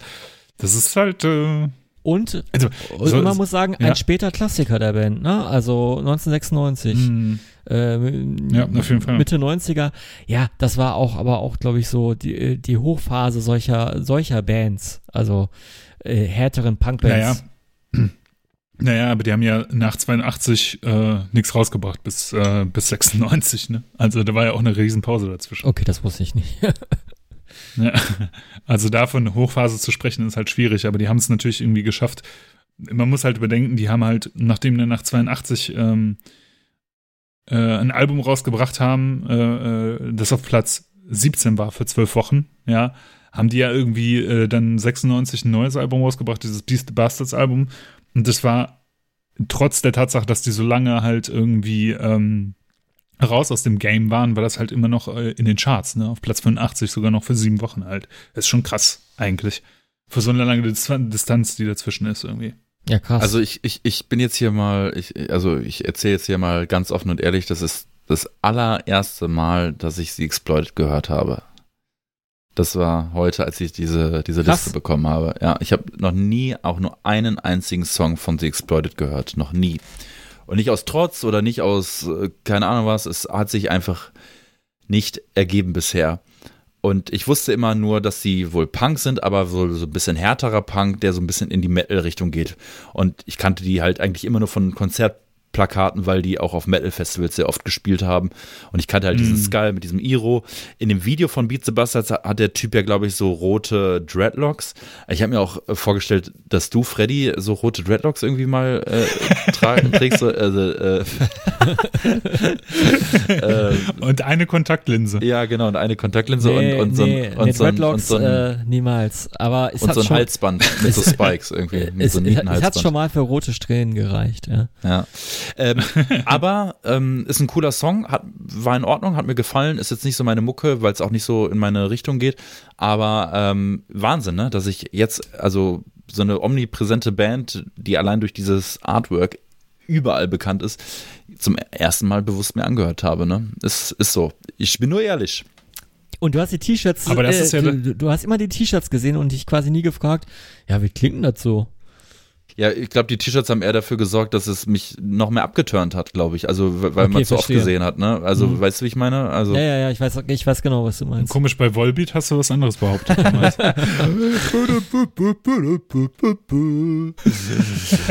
ja, Elvis, Elvis meets Metal ist einfach genau mein Sound. Ist genau dein Sound, ja. ich weiß es, ja. Ähm, Ah, ich wollte gerade noch was zu Exploited sagen, habe ich schon wieder vergessen. Okay, wir, äh, ach ja, genau. Das Schöne ist ja, dass man die Songs, die wir hier nennen, vielleicht geht es ja auch anderen Leuten so, Max, dass sie, ähm, dass sie schon mal eine Band gesehen haben oder ein T-Shirt von einer Band gesehen haben, wie beispielsweise Powerwolf oder Volbeat und Ghost und sich immer gefragt haben. Sabaton. Sabaton und sich immer gefragt haben, wie klingt denn eigentlich die Musik? Vielleicht ist das ja was für mich. Und dann kann man nämlich schön auf unsere Todgirl-Playlist schauen und findet, stellt fest, scheiße, da ist nicht ein einziger Powerwolf Ghost oder Volbeat-Song drauf. Ghost ist, glaube ich, dabei, oder? Ja, ist ja geil. Ja. Auf jeden Fall findet man alle Songs, die wir hier in dieser äh, wunderschönen Top 3 nennen, auch auf unserer Todgehört-Playlist auf YouTube und Spotify, da kann man da reinhören. Da, die ist ungefähr 500 Songs lang mittlerweile, weil in jeder Folge muss man ja überlegen, dass mindestens neun Tracks dazukommen, was eine ganz schöne Menge ist bei 35 Folgen, 36, bei denen wir jetzt sind. Und äh, die kann man auf Spotify unter Todgehört finden. Aber Max, welchen Song würdest du auf diese Liste äh, noch draufpacken? Ja, wo wir schon beim Punk gerade sind, natürlich eine meiner absoluten Lieblingsbands, äh, The Offspring. Mit ja. dem Song Genocide vom Album Smash, mein Lieblings-Offspring-Album. Ich habe hier schon oft erzählt, dass Offspring äh, eine meiner Jugendlieben sind und, und oder waren und, und ich die immer noch bis zu einem gewissen Jahr ähm, wahnsinnig, wahnsinnig gerne höre und ich mir auch bewusst bin, dass es nicht unbedingt Punk ist, so wie vielleicht du, Ela, das verstehst, aber das so ist so die, die einzige. Genau, äh, äh, The Offspring sind so, so Punk wie die Prinzen. Ähm, ja. Aber. Alles ist Punk, wissen wir durch die Ärzte. Aber das Album äh, Smash ist ja, äh, sagen wir mal so, noch nicht so krass kommerziell, also immer noch schon mhm. sehr kommerziell, auch hat sich gut verkauft, aber mhm. danach kam ja, glaube ich, erst, danach kam ja erst Americana. Ähm, Self-Esteem ist ja drauf, okay, den, den, kennt man halt natürlich aus dem Radio, auch, auch mhm. auf 1 Live und so, aber ähm, was sagt ihr zu dem Song? Was sagt ihr zu dem Album? Was sagt ihr zu der Band? Ich, ich war da rein, ich habe da reingehört, ich war sehr überrascht, ähm, dass die mal so hart klangen oder so, ja, ich, auch, auch da hart gespielte Drums. Habe ich sofort rausgehört. Äh, aber ich war auch sehr überrascht, dass sie so punkig klang. Und ich würde auch sagen, äh, ja, war, war ja ein früheres Werk. Ich glaube, viele haben sich auch betrogen gefühlt, als dann halt dieses kommerzielle rauskam. Ne? Also ist, ist, die, ist die gleiche Chose wie bei Green Day. Die, die waren auch mal cool. Ne? Bevor sie dann auf, mhm. auf MTV liefen.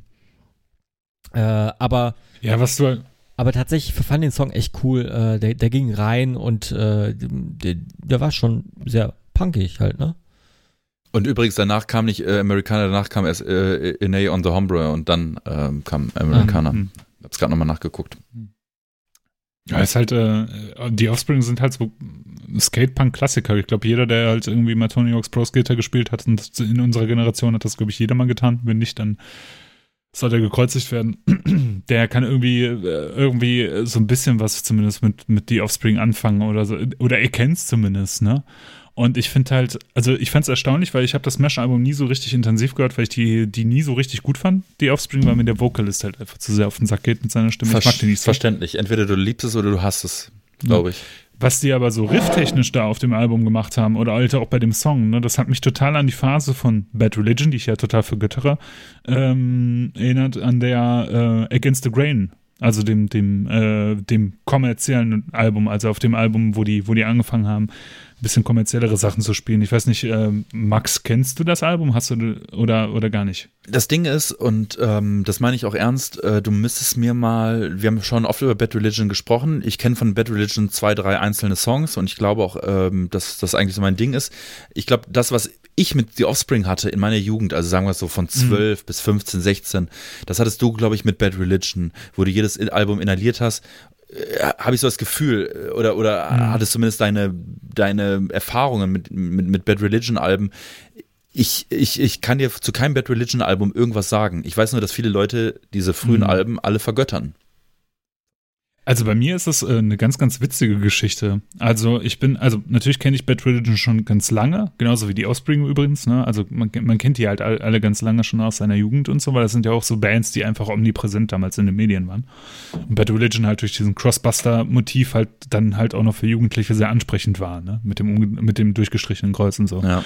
Und äh, bei mir fing halt die intensive Beschäftigung mit Bad Religion und deren musikalischem Material eigentlich erst dann an, als der Voller, der Sänger von Warhammer, äh, die Platte Suffer, also das, das, das zweite Album, äh, regelmäßig im Auto gespielt hat. Dann hat der Kiwi das nämlich bei uns mit angeschleppt und, äh, und wir haben das halt immer auf Konzertfahrten irgendwie gehört, das Album. Und dann hat es erst so richtig Klick gemacht. Dann habe ich erst gecheckt, was das für Musik ist, weil das fand ich Ach, halt krass. Äh, zu der Zeit, weißt du, ich fand das halt damals auch kacke, so als also da, für mich war das halt so, ja, das ist doch Pop Punk so, mhm. weißt du?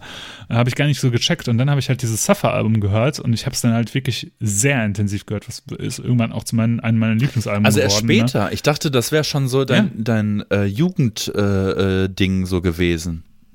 Nee, ich bin halt, äh, also natürlich, ich kannte so ja. Bad Religion und so, man kannte halt die Klassiker, aber es war nie so, dass ich mich intensiv mit der Band beschäftigt hätte. Einfach, das war, also witzigerweise, das ist so ein Ding hier in Gelsenkirchen, irgendwie so die Skater-Kids von damals, es gab so eine Skater-Kid-Crew, da war der Cutter zum Beispiel auch von Ethic mit dabei und ja. sowas, ne? Und, und, und halt der Jolle, unser Kumpel da, und der Bassist von Eintor und so die haben halt alle damals diesen, dieses Zeug gehört und so. Und da gehörte ich halt nicht dazu, weil ich schon damals viel zu cool war wegen Metal und so. und ähm, deswegen bin ich dann noch nie, also so dann diese, diese Phase, wo man sich dann intensiv mit so einer Musik beschäftigt und die ersten eigenen Platten kauft, da habe ich halt damals halt nicht, nicht Bad Religion und ich sage jetzt mal die Offspring gekauft halt, sondern eher dieses edgige New Metal Zeug mhm. oder was da damals halt irgendwie da war oder so, ne? Also wie, wie du mit Lil Biscuit oder so. Ja. Und so. Aber ja, da musst du dir echt, äh, Max und Freddy, hört euch mal, wenn ihr den Offspring-Song mochtet, hört euch mal echt die Against the Grain äh, von, von Bad Religion an. Die hat echt so viele Züge, die halt auch auf der Smash und halt vor allem bei dem Song Bad Genocide zu hören sind, auch da drin. Hör ich mir an, habe ich, hab ich absolut Bock drauf, mache okay, ich. Okay, cool. Äh, ich muss sagen, ich war damals auch so ein bisschen äh, äh, Max auf der Realschule ja auch habe ich ganz viel mit den Skatern so ein bisschen gehangen, ne? Also mhm. ähm, und da hat man auch schon das eine oder andere mal mitbekommen. Ich glaube, Offspring war tatsächlich auch, auch ein Ding, genauso wie Millen Collin ein Ding waren, Blink waren auch ein Ding. Mm, Pennywise. Äh, Pennywise, no oh, ja, ja, äh, Marv Potter, äh, ja genau, äh, you name it. Äh, und da gehörte Offspring auch irgendwie dazu, klar. Man, man, man kannte den Patch von Rucksäcken, ne? Von, von, von den genau. Packs. Ganz genau. man kannte den Floh. Ja. Man kannte das Motiv mit dem Floh drauf ja, und ja, sowas. Genau. Ey, aber wie, boah, aber wie unglaublich geil der Tony Hawk's Pro Skater 2 Soundtrack war. Und ey, mit Millen Collin, Offspring, Bad Religion, und, Bring und ohne the Scheiß, sowas Cooles lernen Kids heute nicht mehr kennen. Ich weiß es nicht, ob das so ist. Also ich, Nein, ich weiß nicht, über welche im, Kanäle die das heute Nie im Leben. Und äh, Kids skaten heute nicht, die fahren heute auf so behinderten Rollern und äh, die, die, die hören auch bei weitem nicht so coole Musik. Das, da gebe ich dir Brief und Siegel drauf. Ja, ich glaube, äh, ach, keine Mach Ahnung. mal weiter, bevor wir rumflamen hier. okay. Scheiß Kids sollen ja. über scheiß aufhören ja, mit ihren scheiß TikToks und sollen dann ordentlich Tony Hawk's Pro Skater 2 spielen. Genau. Ich habe ähm, ich habe äh, bin dann in ich habe ja gesagt, ich habe das ein bisschen äh, historisch betrachtet und habe dann halt äh, eine Stufe weitergeguckt, ein paar Jahre weitergeguckt und dachte, was ist denn da eine harte Band? Und bin dann äh, auf die Motor City 5 oder MC5 gestoßen. Ähm, eigentlich eine Band, die äh, damals unendlich hart gewesen ist, unend, unendlich wild. Die haben halt Rock gemacht und äh, waren äh, sehr radikal, linksradikal, hatten so einen super linksradikalen äh, Manager und und und und der Klassiker von denen ist natürlich Kick Out of ähm, Kick Out the Jams, hat bestimmt äh, jeder schon mal gehört. Ich habe aber von dem äh, ersten Album, das unglaublich hart ist, weil es auch live aufgenommen wurde. Ähm, das klingt halt auch so roh und so. Ähm, habe ich aber den Song Borderline genommen, weil ich den noch einen Tacken härter finde, ein bisschen chaotischer. Auch äh, sehr trommelnde Drums, krasse Vocals mit viel Geschrei und verzerrte Gitarren und Disharmonien und sowas. Also einfach sehr heavy. Und das Album ist, glaube ich, auch von 69 oder mhm. sowas, ne? Und was für krass harte Musik das war einfach nur. So, und die gelten ja heute auch noch immer für viele amerikanische Bands so als die Begründer des Punkrock, ne? Ja. Ja, ähm, habe ich mal kennengelernt äh, durch eine Spotify-Playlist tatsächlich, auch recht spät. Ah. Äh, die hieß Protopunk. Ich, ich glaube, die, die findet man auch sehr mm. leicht in Spotify. Also wenn man irgendwie, oder Roots of Punk Rock oder irgendwie sowas. Äh, wenn, wenn man mm. sich da so durchbrost und dann äh, ist da irgendwo eine Kachel, äh, die ist Punk und dann will man irgendwie Oldschool-Punk hören, dann kommt man schnell auf MC5. Und äh, ja. ist ja für viele Inspiration und ich würde sagen, nicht nur Proto-Punk, auch irgendwo, äh, ja, Proto-War-Metal. Ne? Also willst, willst, willst, willst du das so sagen? Pro, Proto-War-Metal? War, War. Äh, äh, also R-A-W, nicht W-A-R. Ach so, ja, ja, pf, ja, kann man schon sagen. Ja. Also es ist schon sehr roh, ne? Ja. Also sehr roh und, und die, die Gitarren hören sich auf jeden Fall an, wie aus dem, äh, wie, wie aus dem Radio gespielt, ne? ja, ja, genau. Ich komme ja, ähm, äh, und hier die, der, der größte Klassiker von denen, der ja auch tausendmal gecovert wurde mit äh, Kick auf the Kick, meine Fresse. Kick Out the Jams äh, fängt ja auch so geil an, ne, auf den Aufnahmen immer. Also da gibt es ja mehrere Versionen irgendwie. Auf, den, auf der releaseden Version macht er das ja nicht. Mhm äh, glaube ich, aber ich glaube, oder bei, bei, bei den erfolgreichen oder groß verkauften Versionen gemacht er das nicht, aber ähm, bei der Originalversion sagt er, kick out the jams, motherfuckers. Es ist auch so cool, ja, das einfach mal zu der Zeit zu sagen und so hart halt. Ja, richtig. Wurde auch tausendmal gecovert von Soundgarden und sonst nicht wem, also wirklich. Ja. Richtig kranke Band, richtig kranke Mucke. Ähm, ja. Und wurde von mir viel zu lange immer stiefmütterlich behandelt. Wir haben vor einiger Zeit darüber gesprochen, als äh, Kadaver in bei äh, Arte, Arte Tracks zu Gast waren, in dieser Plattenkisten-Rubrik. Und äh, ja, stimmt. Hm. Da kam ich auch wieder drauf und es wird immer wieder genannt. Aber irgendwie gehört, gehört MC5 in der Geschichte immer noch nicht zu den großen Bands, habe ich das Gefühl. Also zu den richtig großen, fetten Bands. Aber sie werden immer genannt, so, so aber übrigens MC5, mhm. so, ne? So immer so ein bisschen, so ein bisschen hinter vorgehaltener Hand, habe ich das Gefühl in meiner Wahrnehmung. Dabei ist das mhm. ja, also, wenn du dir das anhörst, weißt ja ganz genau, wer, wer da, wer sich das später angehört hat und daraus Inspiration geschöpft hat. Ja, es ist eigentlich erstaunlich, also wenn man sich das Line-Up anguckt, ne, da spielt ja Fred Smith mit, das ist ja der Gitarrist, der da gespielt hat, dass die Frau von, äh, von, von Fred Smith erfolgreicher geworden ist als äh, MC5. Wer ist nämlich Pat? Äh, meine Fresse, Fred Smiths Frau? Patty. Ah, ich hab's. Genau, die gute alte Patty Smith, ja. Wusste ich auch zum Beispiel nicht. Das äh, äh, ähm, ist mir dann erst später so mh, hm, bewusst geworden irgendwie. Auf jeden Fall, äh, super geile Band. Jeder sollte sich irgendwie mal das, das Kick, Out, Kick Out the Jams Album anhören. Das ist echt, äh, echt ein Meilenstein, muss man wirklich sagen. Das ist ein super geiles Album, macht heute noch total Spaß. Super hart halt auch für jeder, äh, für, für jeden, der irgendwie Bock hat, äh, so ein bisschen auch auf äh, Spurensuche des Punkrock und des härteren Rock zu gehen. Der hat bei MC5 auf jeden Fall immer äh, einen ganz guten Standpunkt, glaube ich. Ja. ja, voll. Voll. Hat ähm, das Thema perfekt getroffen, wirklich perfekt getroffen, weil es im Grunde in so eine Proto-Metal-Richtung ja schon geht, äh, würde ich fast sagen. Also viele, zumindest was die Inspirationsquelle angeht. Und es ist aber kein Metal in dem Sinne, weil es diesen Begriff einfach noch nicht wirklich gab. Ja, ja. richtig. Ich habe mir Nee, ich bin gar nicht dran. Nee, Fredi ist Fredi ist dran, sorry. ich, ich bin dran. äh, jetzt kommt Musik aus einem anderen Universum, aus einem Paralleluniversum. ihr, ihr, wisst, glaube ich, auch, was schon kommt. Äh, Videospielmusik. Und kennt ihr noch die Westwood Studios? Ja, sicher, Mann.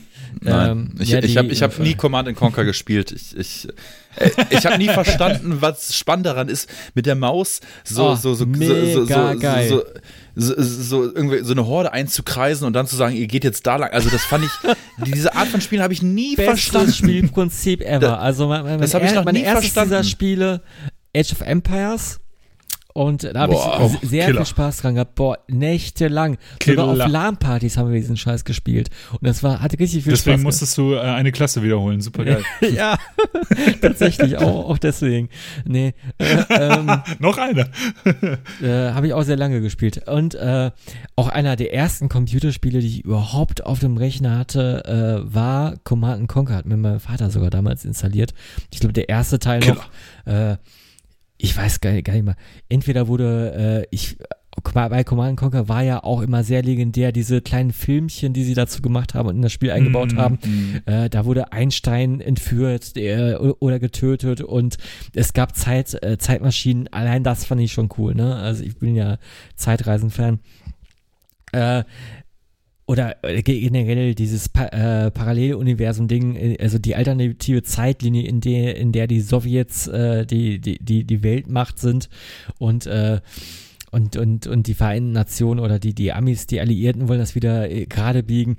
Also storymäßig eins der besten Spiele überhaupt und Spielprinzip, ja, gut, Steinschere, äh, Steinschere, Papierprinzip, bis bisschen auf Truppen und so übertragen und ähm, ja, war, so ein klassisches Aufbauspiel, du, du, du sammelst Ressourcen, äh, dann äh, baust du halt Gebäude und äh, kannst dann äh, bestimmte Arten von Einheiten und Panzern bauen und auch äh, äh, ja, Fliegzeugs, ne?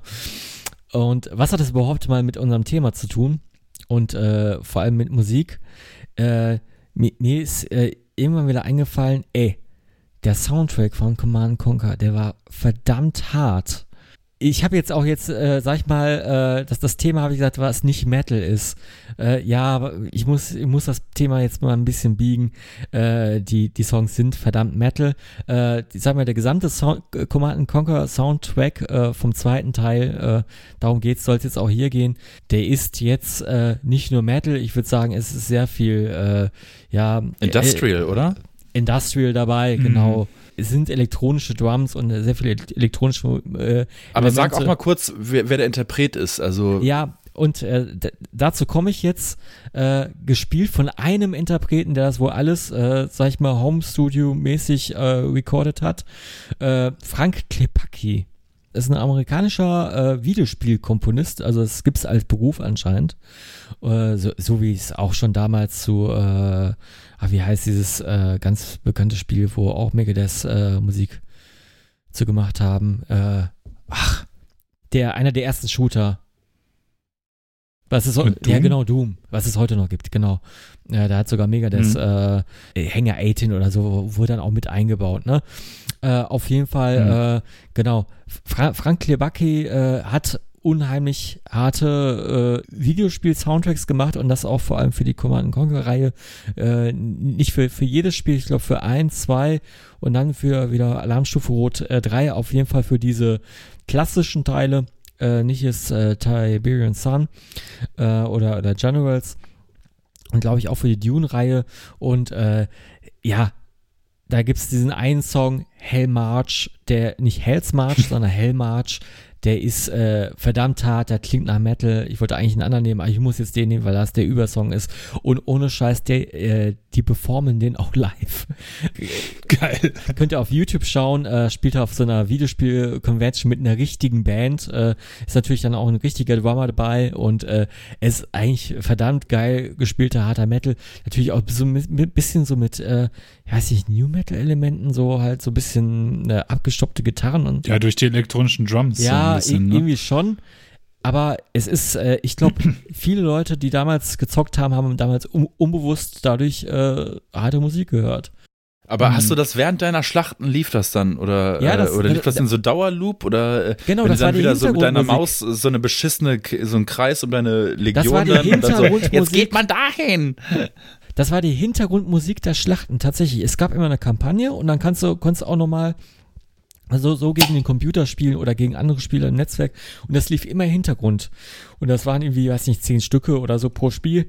Und die liefen immer tatsächlich im Loop. Die sind dann so irgendwie leise ausgefadet und dann geht's, ging's wieder, äh, ging's wieder los. Und bei Hell March ist das Besondere, äh, der ist wohl eines Tages aufgestanden, der Typ, der, der, der Frank Klebaki, und dachte sich so, boah, wäre geil, wenn, wenn ich mal einen Song hätte, wo ich so Marching Boots hätte, also so, so, äh, äh, mm, marschierende Stiefel und dazu ein Gitarrenriff. Und, äh, das ist dieser Song. Nicht mehr, nicht weniger. Und, und, und am Anfang äh, wird irgendwas Deutsches gesagt und äh, Fans weltweit haben sich gefragt, mhm. was, was, was zum Teufel äh, ähm, wird da gesagt, da sagte irgendwie so eine Stimme, irgendwie äh, so, so ein General, äh, an die Waffen links um. Und äh, äh, aber so, so halt geschrien, ne? Und äh, so beginnt der Song. Ja, und. Äh, es ist für ein Kriegsspiel, äh, was es halt ist, verdammt cooler Track und äh, ja. verdammt harte Mucke und habe ich damals gern gehört und jetzt wieder entdeckt, ähm, auch für die Top 3 und jetzt habe ich auch mehrere Stücke reingehört. Echt guter Musiker, muss ich sagen, guter Komponist. Hut ab. Hm. Ich glaube aber, das ist so ein Ding, weißt du, ähm, das hätte, das würde heutzutage nicht mehr funktionieren, weißt du? Also du könntest nicht die gleichen Tracks nehmen und heute auf ein, auf, auf ein neueres Videospiel packen. Er hat, glaube ich, auch für ein, ein Battlefield-Teil was komponiert. Ah, okay. Also er macht das wohl immer noch. Äh, ich muss sagen, auch da, mhm. damals in der Schulzeit, boah, zocken und äh, Command Conquer. Ich glaube, ich habe es am Erscheinungstag gekauft. Ich glaube, ich habe nicht die Schule geschwänzt, aber ich bin so, sofort an der Schule in den Mediamarkt gefahren. Das war damals auch so ein ja, richtiges Ding. Ja, ja, richtig. Ich hatte das damals, ich hatte Alarmstufe Rot, glaube ich, oder Tiberium Sun hatte ich, glaube ich, äh, gebrannt auf PlayStation 1. Äh, natürlich nicht gebrannt, Sicherheit kopiert, weil meine eigentliche Kopie kaputt war. Und äh, ich habe sofort, also als ich Hellmarch gehört habe, als du den Song halt vorgestellt hast, dachte ich, yo, ich hatte, ich war sofort wieder drin und wusste sofort, jetzt baue ich Tiberium ab und dann werden hier die Panzer gebaut und sowas. Ich war volle Kanne drin und das ist so eine, auch so eine Jugenderinnerung, weißt ja, du? Krass, ne? Offspring und sowas. Aber auch sehr sauharter Soundtrack, ne? Der war mir, glaube ich, als ich das äh, Spiel gespielt habe, das ist ja auch schon ewig alt irgendwie, ich glaube, äh, äh, der, der, erste kam und Command Conquer Teil, den ich gespielt habe, den habe ich damals recht früh nach Release gespielt oder sowas. Da war ich sechs, sieben, keine Ahnung. Und äh, hab den Soundtrack gehört und das war mir zu gruselig, glaube ich. Das war mir zu hart. Äh, ich gucke gerade, wann die rausgekommen sind. Tatsächlich, äh, ja, da hatten wir damals Windows 95 auf dem Rechner. So, so ordentlich auch tatsächlich mhm. meine, meine Jugend ein nach, äh, nach Betriebssystemzyklen. äh, also äh, 95 bis 98 weiß ich ganz genau, was, was da passiert ist zwischen diesen zwei Betriebssystemen.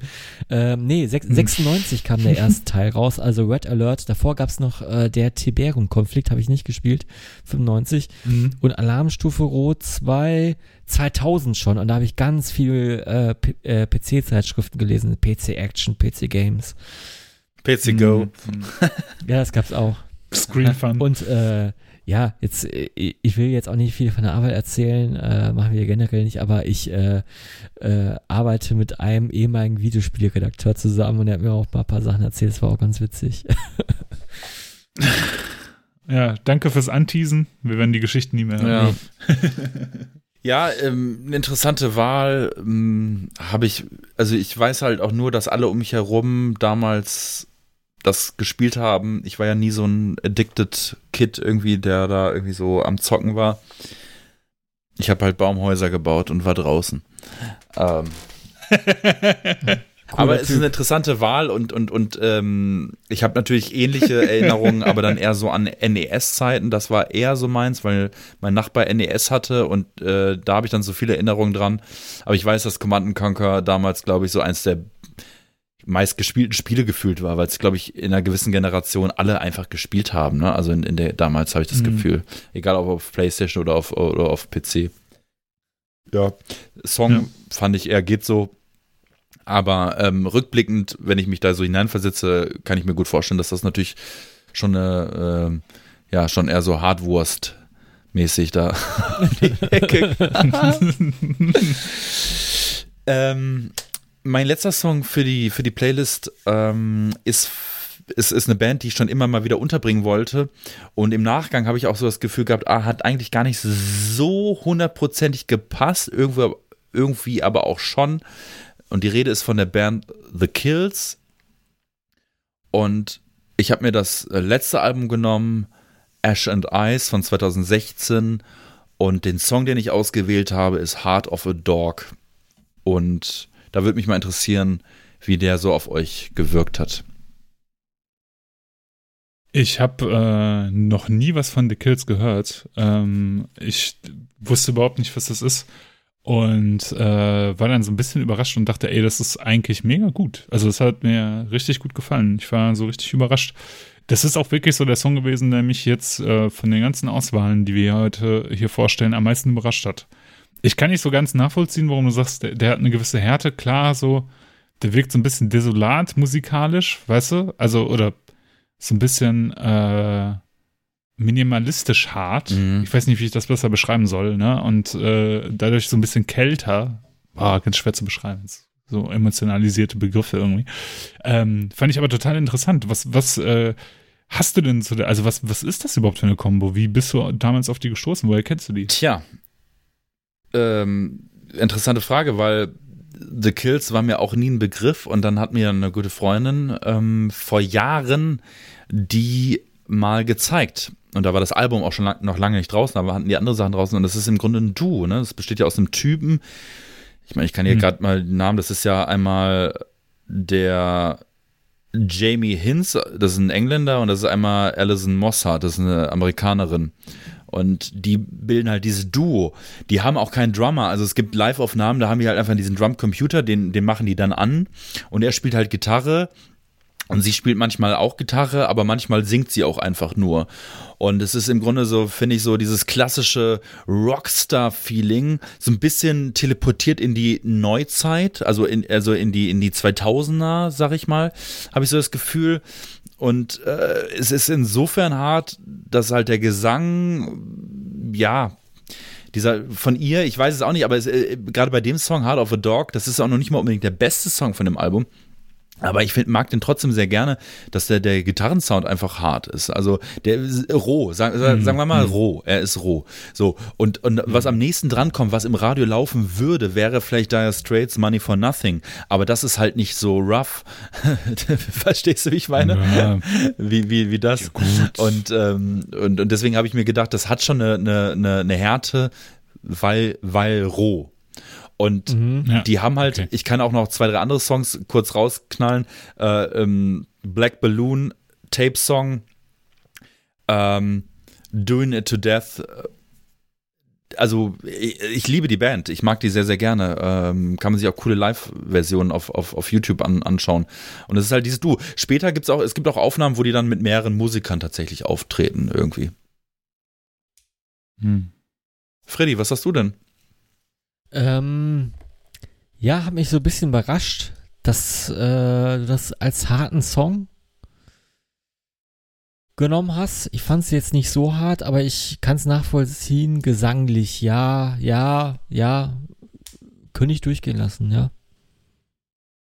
Catch, hat mich ja. aber nicht so ganz gecatcht. So. Mich, mich überrascht es tatsächlich, dass Ela äh, das ein bisschen gecatcht hat ähm, und nicht Freddy. Ich hätte es, wenn überhaupt, andersrum erwartet. Mhm. Ähm, Ela, wenn du mal Langeweile hast, hör dir mal gerne das ganze Album an oder auch ein, ein Album davor oder zwei Alben davor. Mhm. Ähm, da entdeckt man ein paar nette Sachen und das ist irgendwie, ja, es ist eine nette Abwechslung zu dem, was man vielleicht sonst hört. Wie auch immer. Mhm. mhm. Also ich bin, ich bin generell Fan von, glaube ich, von so minimalistischer Musik in vielerlei Hinsicht, also die nicht so krass überladen ist. Und äh, da holt mich das halt ab, weißt du? Weißt du, ich habe auch Deswegen Dead Moon irgendwie im Kopf, obwohl das irgendwie weit, äh, äh, also obwohl das jetzt nicht so, aber. Ich verstehe das, ich verstehe das. Aber ja. weißt du, irgendwie. So vom Layout, auch von dem, von dem Cover und sowas, ja. ne, das sehe ich auch so ein bisschen, ja, ja, ja, stimmt. Ja. Sehr interessant. Ähm, dann bin ich auch schon dran, wieder dran. Yes. Und äh, ich hätte, ich hätte ja die, die Liste füllen können nur mit, äh, mit Hardcore. Das wäre ja sehr, sehr einfach gewesen für mich. Aber ich dachte, ich mache jetzt was anderes. Ich habe trotzdem eine, eine Hardcore-Band aufgenommen, ähm, die ähm, ich schon lange sehr, sehr gut finde. Und zwar, die auch so ein bisschen die zwar zu den großen Hardcore amerikanischen, äh, großen amerikanischen Hardcore-Bands gehören, aber nie zu die Größe von, ich sage jetzt mal Circle Jerks oder Black Flag oder sowas erreicht haben. Das ist nämlich äh, Jerry's Kids aus Boston mit dem Song äh, I Don't Belong ähm, von dem Album äh, Is This My World, dem, dem, dem ersten Album, das die rausgebracht haben. Und ich finde, der ist einfach unendlich hart. also so, da, da ist einfach alles heavy und da ist also einfach alles hart. Natürlich eine unglaubliche Geschwindigkeit, wie halt halt so bei Boston Hardcore gewesen ist. Und dazu halt noch der Punkt, ey, die Jungs waren halt irgendwie 15. So, als sie das aufgenommen haben. Und das finde ich halt auch noch so krass. Irgendwie so kleine Kids, die halt so krassen, schnellen, harten Sound spielen, ist halt, wie man es, äh, wie man sich ähm, Hardcore vielleicht vorstellt, wenn man nicht so viel mit der Musik zu tun hat, ist halt sehr schnell, sehr hart, geschreien, geschriene Vocals, sehr kurze Songs, geht alles so ein bisschen Richtung DRI, Gangrene und sowas äh, von den frühen Sachen her. Und ich finde find die Band großartig und äh, hat auf jeden Fall die, hat ja schon fast Blastbeat-Drums, finde ich, oder? Auf jeden Fall. Also ich war ziemlich überrascht. Äh, ich fand's, empfand's auch als sehr äh, undergroundig, ne? Also es ist schon irgendwie so, so ein äh, Jam, was, äh, was du da so aus der Kiste geholt hast. Witzigerweise habe ich das tatsächlich auch aus einer Kiste in Essen rausgeholt. Und zwar in Essen auf dem großen Flohmarkt, der immer zum Sommerfest da ist, weißt du? Mm. Da neben dem, äh, in dem Goga-Park oder genau. wie der heißt. Ja, da habe ich die äh, Kiste mal, äh, da habe ich die, die Platte mal echt für, für sehr, sehr günstig rausgeholt. Ich war ja mal, ähm, ich war ja, als ich in den USA mal war, oder als wir in den USA waren, war ich ja mal in San Diego und war mal bei Tang Records. Das ist so ein ganz legendäres äh, äh, Hardcore-Label und habe halt diese Platte auch nochmal gefunden. Es war halt noch geiler. Also ich habe die mir dann nochmal gekauft, aber auf CD, weil ich die schon auf Vinyl hatte. Es war noch geiler, diese CD mitzunehmen, weil ich die halt von dem Record Store hatte mit diesen legendären Obwohl Bands. Obwohl du die Vinyl cool, aus irgendeiner Flohmarktkiste hast, was ja auch schon mega geil ist. Und da, da muss ich ja. ja sagen, die Zeiten sind ja auch schon lange vorbei, ne? Irgendwie, wo, oder, wo ja. du so eine Überraschung aus einer Flohmarktkiste rauszaubern kannst, was jetzt nicht bei irgendwie Discogs für ein mhm. Heidengeld angeboten wird, ne? Ja, witzigerweise habe ich die, die Nachfolgerplatte, äh, die danach kam, also das zweite Album, die habe ich auch mal aus der Flohmarktkiste gesammelt. Ich glaube sogar vom gleichen Flohmarkt. Ist, ist das Ding gleichen Stand. Also ist, ist das, das ist schon irgendwie. Ach nö, ist halt re, repressed tausendmal okay, und okay. über aggressive Rockproduktionen okay, auch vertrieben worden, glaube ich. Ich dachte, das wäre irgendwas jetzt, äh, also es kann, ich, ich kann es nee, vorher es ist nicht. Keine First ne? Ich dachte, das wäre irgendwas Seltenes. Nee, nee. Also äh, kann ich sehr, empfehlen, das ganze Album ist sehr geil. Also es klingt alles, die Songs klingen alle eigentlich alle gleich. die klingen eigentlich alle so und äh, wer Bock hat auf äh, brachialen Hardcore, da äh, findet man auf jeden Fall was. Also Härte vorhanden, absolut, aber auch absolut nicht mein Sound muss ich wirklich sagen. Also äh, ich, ich habe ja auch nie einen Hehl draus gemacht, dass Hardcore nicht meine, meine, meine, meine Schiene ist. Und ich habe es auch da wieder gemerkt, auch dieser Song hat mich wieder nicht berührt, er hat mich nicht gepackt, aber er erfüllt das Thema zu 100 Prozent. Mhm. Ist einfach so. Ja. Sehr gut. Also, this is my, ist this my world von Jerry's Kids. Okay. Friedi. Der, It's your turn. Der letzte Munde mit dem letzten Song. Äh, ich dachte, auf die Liste gehört auf jeden Fall was Elektronisches. Und zuerst dachte ich so, ja geil, hier Blue Monday von New Order. Da habe ich mir, mir aber den Song nochmal angehört, da dachte ich so, scheiße, der ist ja ganz schön lahm. Der, der fängt ja halt so geil an, ne? so, so, so, so mit so einem Double Bass äh, mäßigen ähm, ja, Bass Beat. Äh, aber dann, dann, danach ist es so tanzbar und äh, der ist nicht schnell und dann hat er gesagt, ja, okay, kannst du Blue Monday schon mal nicht nehmen. Äh, war auch vielen Soundtracks und so drin. Dann dachte ich mir so, ja, was, was kennst du noch, was elektronisches und so, so ein bisschen hart ist? Und dann ist mir etwas eingefallen äh, nämlich äh, Technoman von äh, End One. Und äh, ja, das ist klassischer EBM, äh, Electronic Body Musik. Eigentlich müsste Max noch äh, diesen Song kennen. Also, kanntest du ihn noch? Die Band, den Bandnamen war mir überhaupt nicht bekannt. Also Haben wir komplett eine. Ja, pass auf, pass ja, auf. Ja. komplett eine Lücke, komplett. Dann habe ich ihn mir angehört bzw. angeschaut, weil du hast ja, glaube ich, die Live-Version des ja, Songs äh, ja, ähm, geteilt. Also geht's, ist dein Album das Live-Album. Und das habe ich mir auf YouTube angeguckt und, und da geht ja übelst was ab. Und, und, und es kam mir sehr vertraut vor. Mhm. Aber ich kannte weder den Titel noch die Band noch irgendwas. Und es gibt ja eine Zeit, gab ja eine Zeit, das war ähm, ja, als ich mit der Schule fertig war und am Wochenende immer gearbeitet habe, so ne nebenjobmäßig. Und da waren Freddy und ich und auch noch ein paar andere Leute häufiger im Eisenlager. Das ist äh, im Zentrum Altenberg die ja, Gothic EBM Partyreihe gewesen, die jeden Donnerstag war. Es gab am Anfang auch immer so ein Buffet mit All You Can Eat. Das war eigentlich immer ganz cool. Das, das war cool. mit in die, Richtig das cool. war mit in diesem in diesen 5, 6 Euro Mindestverzehr oder Eintritt war das mit drin. Klick. Klingt wie bei so einem Swinger. Ja, so. ja so, so war das auch. Ja, ja, ja, aber das Geile ist, dieses All You Can Eat wurde ja so um 10, 10, 11, 10, 11 Uhr auf, äh, äh, quasi aufgebaut und du konntest dir den Magen vollhauen, aber da hat keiner sich jetzt richtig ordentlich viel auf den Teller getan. Ne? Das war irgendwie gut gemacht, das äh, ja so Häppchen All, All You Can Eat. Ja. Äh, Tomate, genau. Mozzarella und ein paar Salate und so was. Aber es war schon damals, äh, damals viel vegetarische Auswahl, weiß ich noch. Und äh, ja, die Gothic-Szene also an sich, äh, die hat uns da äh, irgendwie so gewähren lassen. Ne? Man hat da auch 0,0 Prozent äh, Kontakt knüpfen können mit weder mit weiblichen Menschen noch mit männlichen Menschen. Also wir waren ähm, wegen den weiblichen Menschen da. ja, wir waren, wir, ja, und wir waren halt einfach so die, die äh, nicht gewollten Aliens dort irgendwie. Also das hat, ähm, aber die Mucke war halt stellenweise in Ordnung, weil da natürlich auch mal Secure und auch mal Joy Division ja, und ja, auch ja. mal auch mal ähm, Blue Monday oder so lief und und eben wahrscheinlich auch End One aber ansonsten äh, war das halt wie eine fremde Welt. Aber man hat da gemerkt, wie, wie groß diese Welt ist, dass an so einem Donnerstag da halt 200 Leute oder 300 Leute halt äh, regelmäßig Party gemacht haben. Das ne? Ding war voll und das ging ja auch bis 4 Uhr nachts, ne? Also das war ja. an, einem fucking Donnerstag und ich glaube, damals war ich auch ein Berufskolleg und ich, wir hatten nichts Besseres zu tun, ne? Also wenn, wenn man Single war und äh, sich am Donnerstag gelangweilt hat, dann ging man halt dahin und äh, wir waren da auch relativ oft. Da war wenigstens was los. Es da, war was da, los. Da, halt, war ne? wenigstens was los. Äh, ich glaube, mit Blue Jeans ist man nicht reingekommen. Ich, ich glaube, der Hubi wurde mal mit Blue Jeans abgewiesen oder so. Mhm, oder ja. hatte eine Kutte an und wurde dann abgewiesen. Also man musste schon schwarz tragen. Stimmt, stimmt, stimmt. Äh, komplett und äh, wir hatten ja schwarze Klamotten, so ist ja nicht. Dann muss, muss, hat man sich halt dann kein Band-T-Shirt angezogen, ist ja einfach mal so hingegangen und äh, dann Oberkörperfrei. Und, und hat einen guten Donnerstag gehabt und konnte äh, oberkörperfrei Menschen beschauen, wenn man drauf Bock hatte. ja. Ja, also es war sehr viel Haut an dem Abend immer zu sehen, ja. ja. Äh, aber, aber da werde ich den Song auf jeden Fall schon mal gehört haben, weil ja. er kam mir irgendwie vertraut vor. Aber es war krass zu sehen oder zu merken, dass das scheinbar eine Band ist, die schon seit Ende der 80er gibt ähm, und die eine feste Instanz ist, die schon einige Skandale durchlitten hat ähm, oder durchstehen musste. Und die ist namentlich komplett an mir vorbeigegangen. Ähm, Ela, was hast du denn bei dem, bei dem Track gedacht?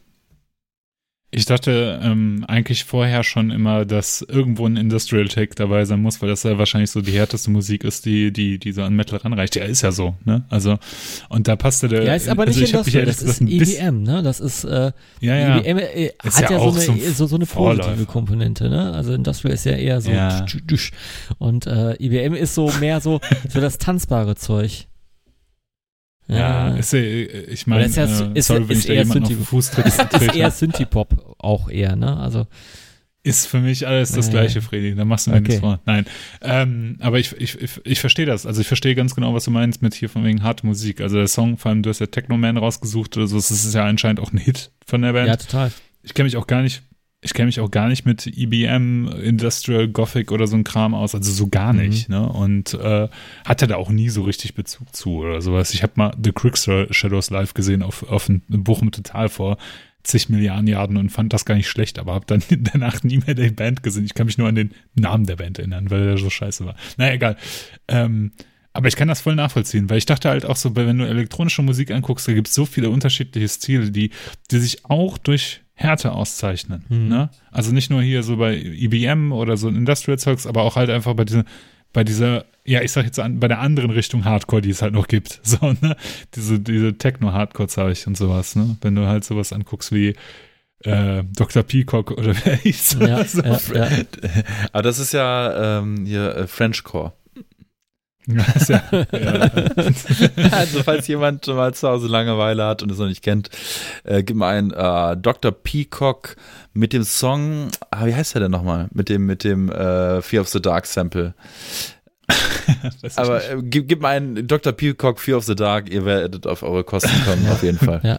Was, was, ja, Frenchcore-Videos. Was, was, ich jetzt nochmal zu dem Song noch sagen will, äh, damit sich mal wer auch was drunter vorstellen kann, ist natürlich alles elektronisch, kein, äh, kein normales Instrument dabei äh, oder kein äh, irgendwie Instrument, was irgendwie Saiten hat. Ne? Und ähm, und äh, es, es, es ist halt, äh, äh es, es, es wird darüber so halt äh, sprachmäßig, äh, Sprechtext, Sprechtextmäßig gesungen und äh, hat halt so einen stampfenden Beat auch. Und ich habe die Live-Version genommen, weil die halt tatsächlich schneller und härter ist. Und in der Originalversion, während der dann irgendwie äh, 1, 2, 3 schreit, äh, wird halt gestöhnt. Das fanden, glaube ich, die, äh, die, die Leute damals in der Disco alle ganz cool. Äh, aber äh, glaube ich, live ist das nochmal so ein, so, so, so ein anderes Ding, wo dann halt äh, äh, Synthesizer im Hintergrund laufen, so ein bisschen Playback und dann sind da so zwei Typen auf der Bühne, die schreien an den Mikros.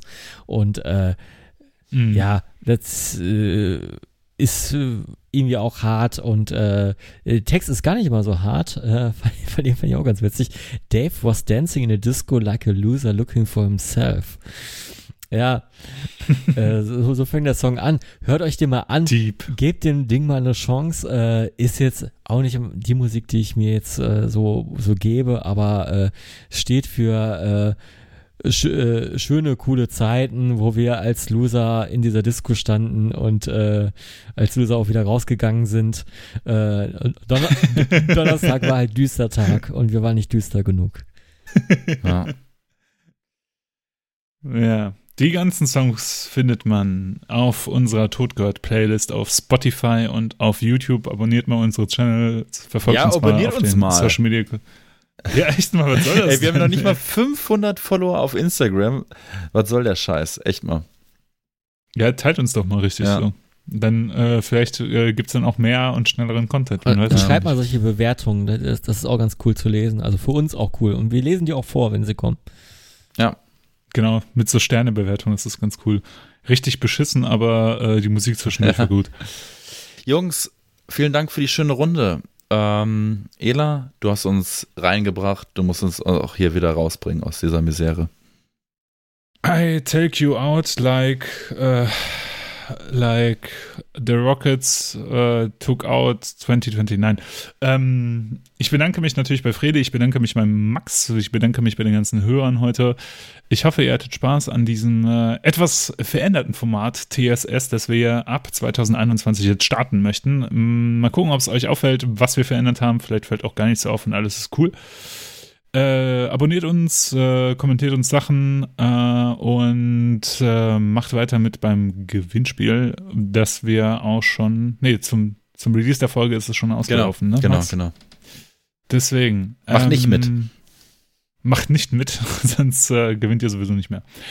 Äh, genau. Ähm, wir sehen uns bald wieder, vielleicht mit einem Gast. Und vielen Dank an Freddy. Ja, danke, Ela. Vielen Dank an Max. Danke und danke fürs Zuhören und ich sage bis zum nächsten Mal.